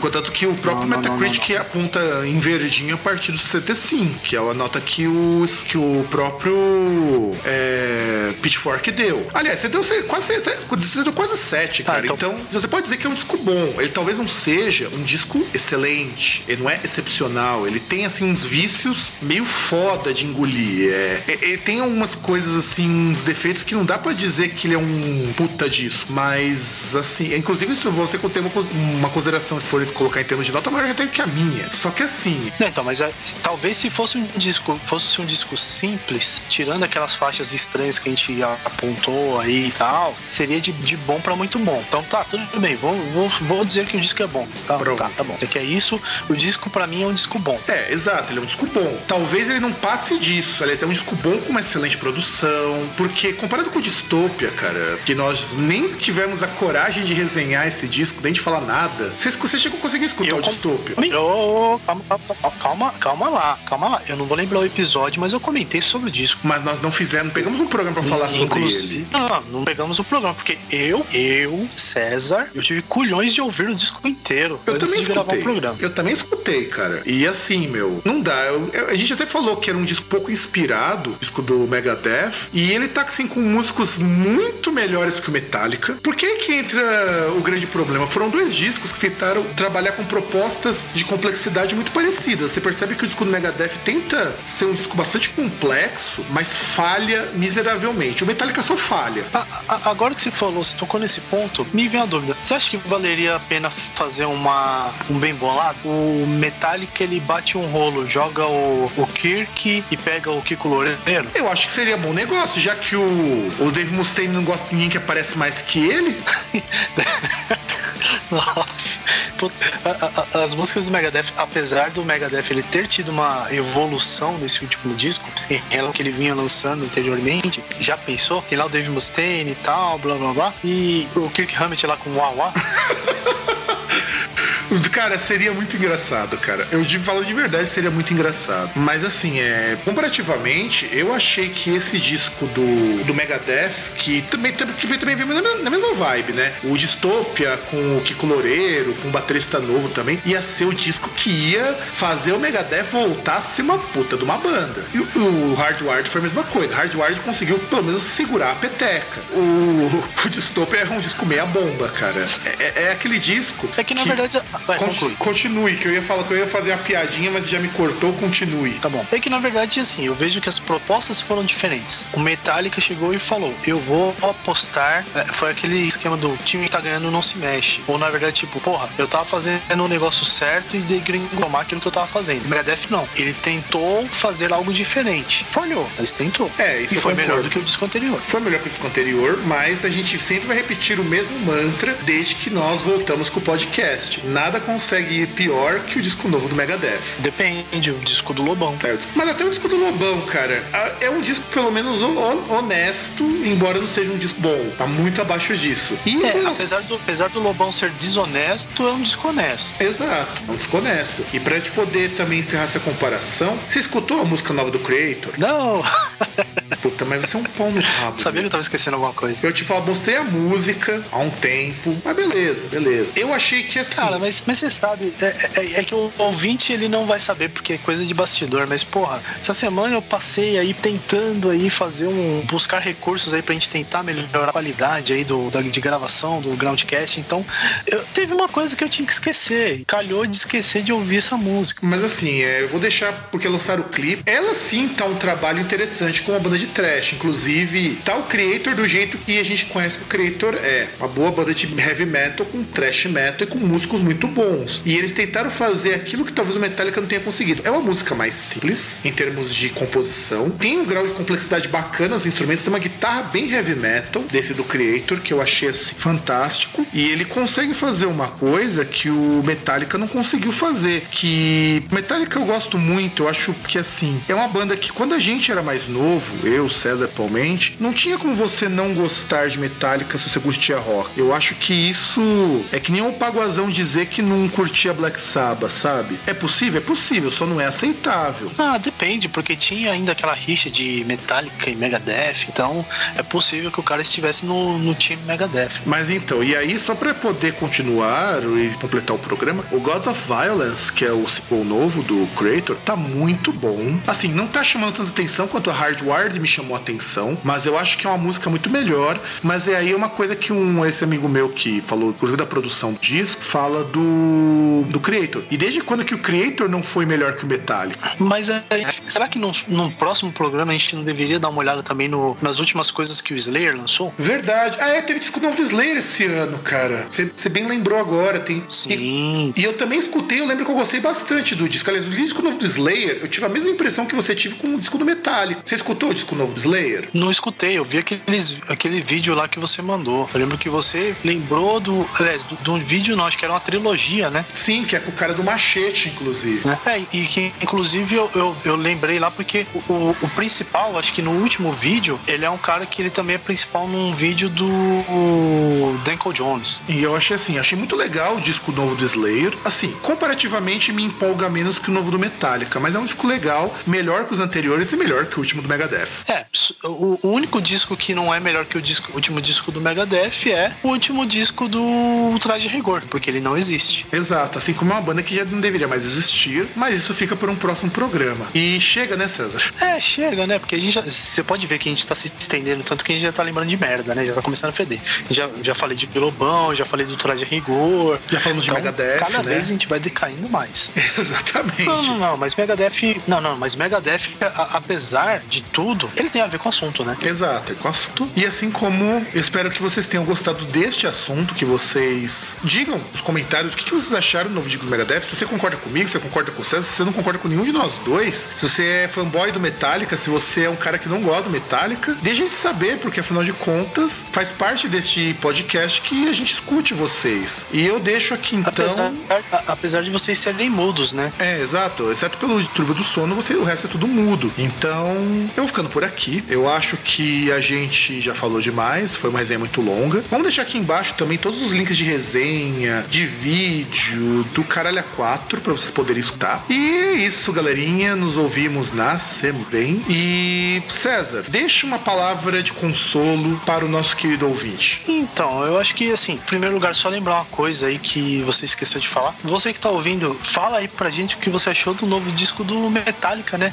Aliás, afinal, é o, é o disco que a gente comentou, não o disco do Megadeth, se você quiser comentar ou não, né? Ele, ele surgiu do nada aqui, então comenta aí o que você achou do novo disco do, do Megadeth, do Metallica, né? Ó, já tá surgindo Megadeth aí, já tá surgindo Megadeth aí. Não, é que você falou Megadeth e você bagunçou tudo, né, porra? A gente ficou 10 minutos falando aí porque você falou porra de Megadeth. Então, ah, desculpa, mas eu sou isento de, de falar, de, de crítica nesse sentido, porque não foi eu que trouxe o assunto à mesa. E sei lá, o que, que eu posso dizer aí pra você, pra você que tá ouvindo? 30 segundos, Palavra de César. esperança, porra. 30 segundos, César. Desculpa, não tenho. Então, César não Pô, tem palavra de fica consolo, mão. fica na mão, bate uma punheta e nos ouvimos na semana que vem. Um grande abraço a todos e tchau.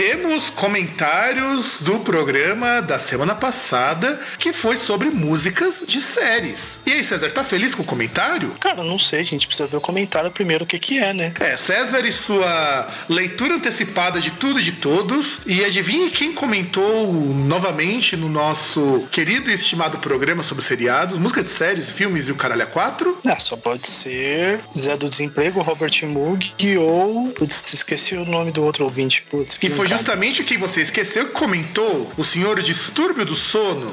Putz, é, é que eu, eu não tô conseguindo dormir direito, entendeu? Então, por isso que eu tenho esses lapsos de memória. Não, é fim de ano, é meio porre mesmo. E senhor Distúrbio do Sono comentou o seguinte: Particularmente gosto bastante do trabalho do Dave Lynch. E apesar de não me recordar, ao menos por agora, de algo que se que trate de uma faixa apenas, me lembro deste álbum que parece remontar tudo que foi li, lhe fora produzido, mesmo que lembre quase que por um todo apenas do filme Ma- Mulholland Drive. Então ele mandou um link aqui pra gente, que estou abrindo agora, que é de um, de um disco de jazz chamado Silêncio, Music Inspired by the Works of David Lynch e Angelo Badalamenti. Ou seja, é um disco de jazz que homenageia tanto o criador, David Lynch, quanto o compositor principal que nós comentamos no programa anterior. E eu confesso que eu não conheci esse trabalho. Eu vou depois procurar, chama Silêncio, depois se eu encontrar alguma coisa, vou colocar aqui na descrição. E continuando, sendo um pouco mais específico, uma faixa do grupo de death rock, que provavelmente apenas que assistiram mais repetidamente The Exorcist seriam capazes de recordar a personagem em questão, que aí no caso é uma música de um grupo, eu não vou lembrar agora se é da Espanha, chamado Los Carniceros del Norte, com Capitão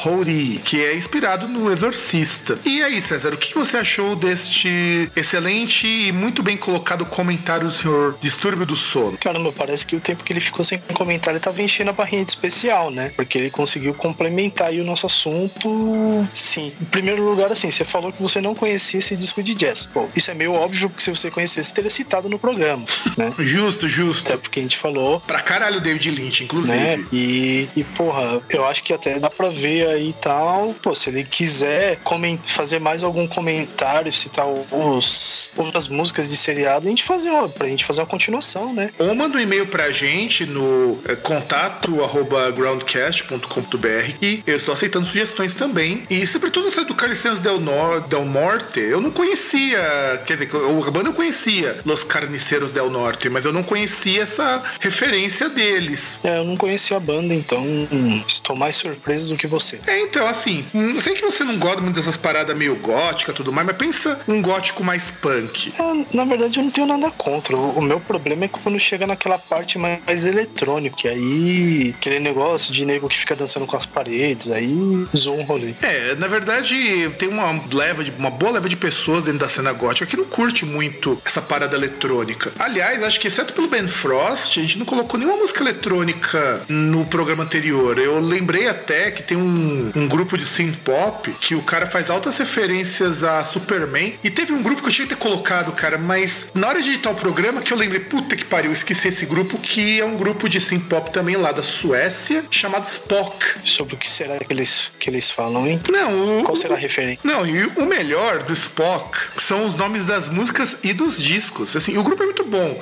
É um Depeche Mode que fala de Jornada nas Estrelas. Então você tem, por exemplo, hum, um, um, disco chamado Five Year Mission, que é o primeiro disco, de 93, com as músicas Never Trust a Klingon, Mr. Spock's Brain, Charlie X, Space Race. É tudo referência ao Star Trek, cara. E é uma série que eu gosto muito. Não sei quanto é você, mas eu acho Star Trek interessante. Eu não acho que para filme ele funcione bem, porque eu acho que é muito profundo o tipo de questionamento que eles apresentam, mas é uma série legal. O que, que você acha? Cara, eu, putz, séries assim espaciais eu nunca, nunca fui interessado. Mesmo, mesmo os filmes do Star Wars ou a série Star Trek, nunca, nunca rolou uma química. O, o que é meio estranho, porque, por exemplo, se você for pegar em literatura, uma das séries que eu mais gosto, assim, de livros é Fundação do Asimov. Ah, mas que é fala que... justamente um, um, dos grandes mods aí, a viagem espacial. Sim, sim, e o Asimov ainda, ele tem como mote o fato de que muita coisa do Star Trek aparece também no Asimov porque é aquela linha mais romântica da ficção científica, aquela coisa da ficção científica utópica, que a sociedade ia melhorar com a tecnologia, aquela coisa toda. É, mais ou menos.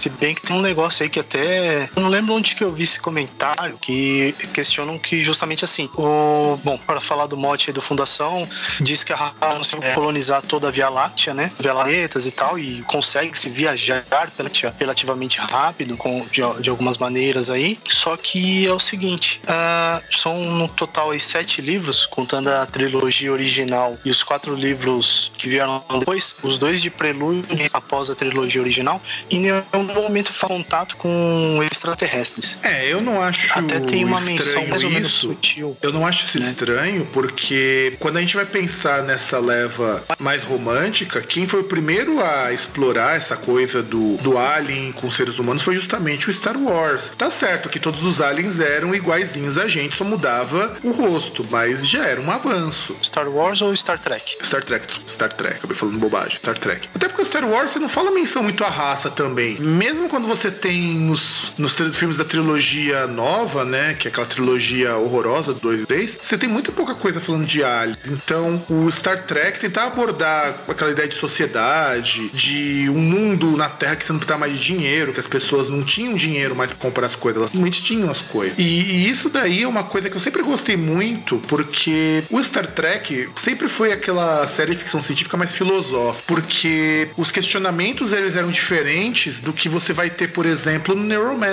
do Gibson, que é a série que vai aparecer em livros e eu acho uma pena o Neuromancer nunca ter dado origem a nenhum seriado, porque o Neuromancer tem material Neuromancer, o Mona Lisa, Mon, é, Mona Lisa Overdrive, e tem mais um outro, outro livro lá da, que é uma trilogia dele que eu não lembro agora o nome, que daria uma série muito tipo, foda, Condition cara. Zero? É, isso, o Condition Zero. Não, o Condition Zero? Sim, o Condition Zero, bem lembrado. Que aqui no é... Brasil eu nem lembro qual foi a tradução que deram pra esse título, a né? Condition Zero. Há controvérsias, né? Então, mas assim, há controvérsias, né? Porque muito do que tinha lá no Neuromancer aparece numa série de filmes aí, que tem umas, os caracteres verdes, assim, subindo e descendo numa tela de computador. Ah, cara, mas não, foi, é, não é a mesma que foi, coisa. É dirigido aí por, por duas, dois irmãos que viraram do Mans. Ah, mas não é, cara, não é a mesma coisa. O, inclusive, acabei de ver aqui o nome da, do livro, é o Count Zero, que virou o História Zero. É, Count Zero, Condition Zero. Mas assim, mesmo assim, é só pra gente poder finalizar aqui, eu acho que ficou faltando muita coisa. Eu lembrei de uma música que fazia menção ao Blade Runner, uma banda que eu detesto, mas vai ficar para um próximo programa. Músicas baseadas no Hellraiser, cara. Como eu fui esquecer de Hellraiser? E não tem só a ver com o, não, mas... com o Motorhead e o Ozzy que aquela música horrorosa, não. Tem um disco que era trilha do Hellraiser e nós não colocamos. É.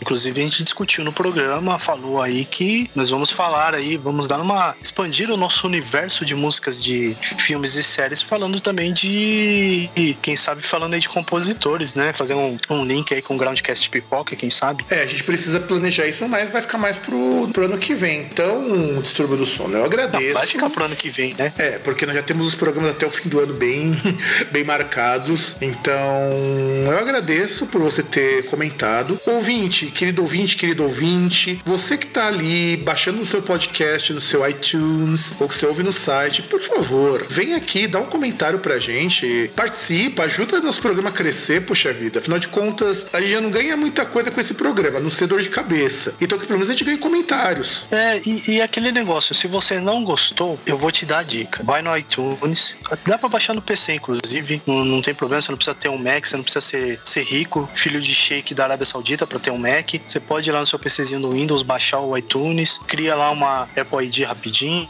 Se você não gostou, vai lá no iTunes, busca lá em podcasts Groundcast, dá cinco estrelas e xinga. Xinga à vontade, porque é aquele negócio. Se você der cinco estrelas, seu xingamento vai ter destaque, porque a gente vai estar tá lá no topo. Então todo mundo vai ver o que você tá falando. E a gente também vai ver o que você tá falando e vamos dar muito mais atenção porque você deu cinco estrelas e mandou a gente tomar no cu. Exatamente, porque mandar tomar no cu com cinco estrelas é algo extremamente. algo que dá muito destaque. Dá muito destaque mesmo. É. E, e, e, assim, agora sim. Vamos... manda a gente tomar no cu. Se vamos... você gostou, vai lá. E se você gostou, com estrelas também. E fala que você gostou, porque vai dar mais destaque o que você tá falando, entendeu? Se você vai lá marcar uma estrela e fala um negócio, ninguém vai ver. Você vai lá, marca cinco estrelas e fala, todo mundo vai ver. Exatamente, então, como todo vai ver. Agora sim, vamos encerrar o programa. Tô encerrar o programa faz um tempo, porque a ligação do César tá clipando, tá cortando e, e tá ficando uma loucura. Então, um grande abraço a todos e tchau!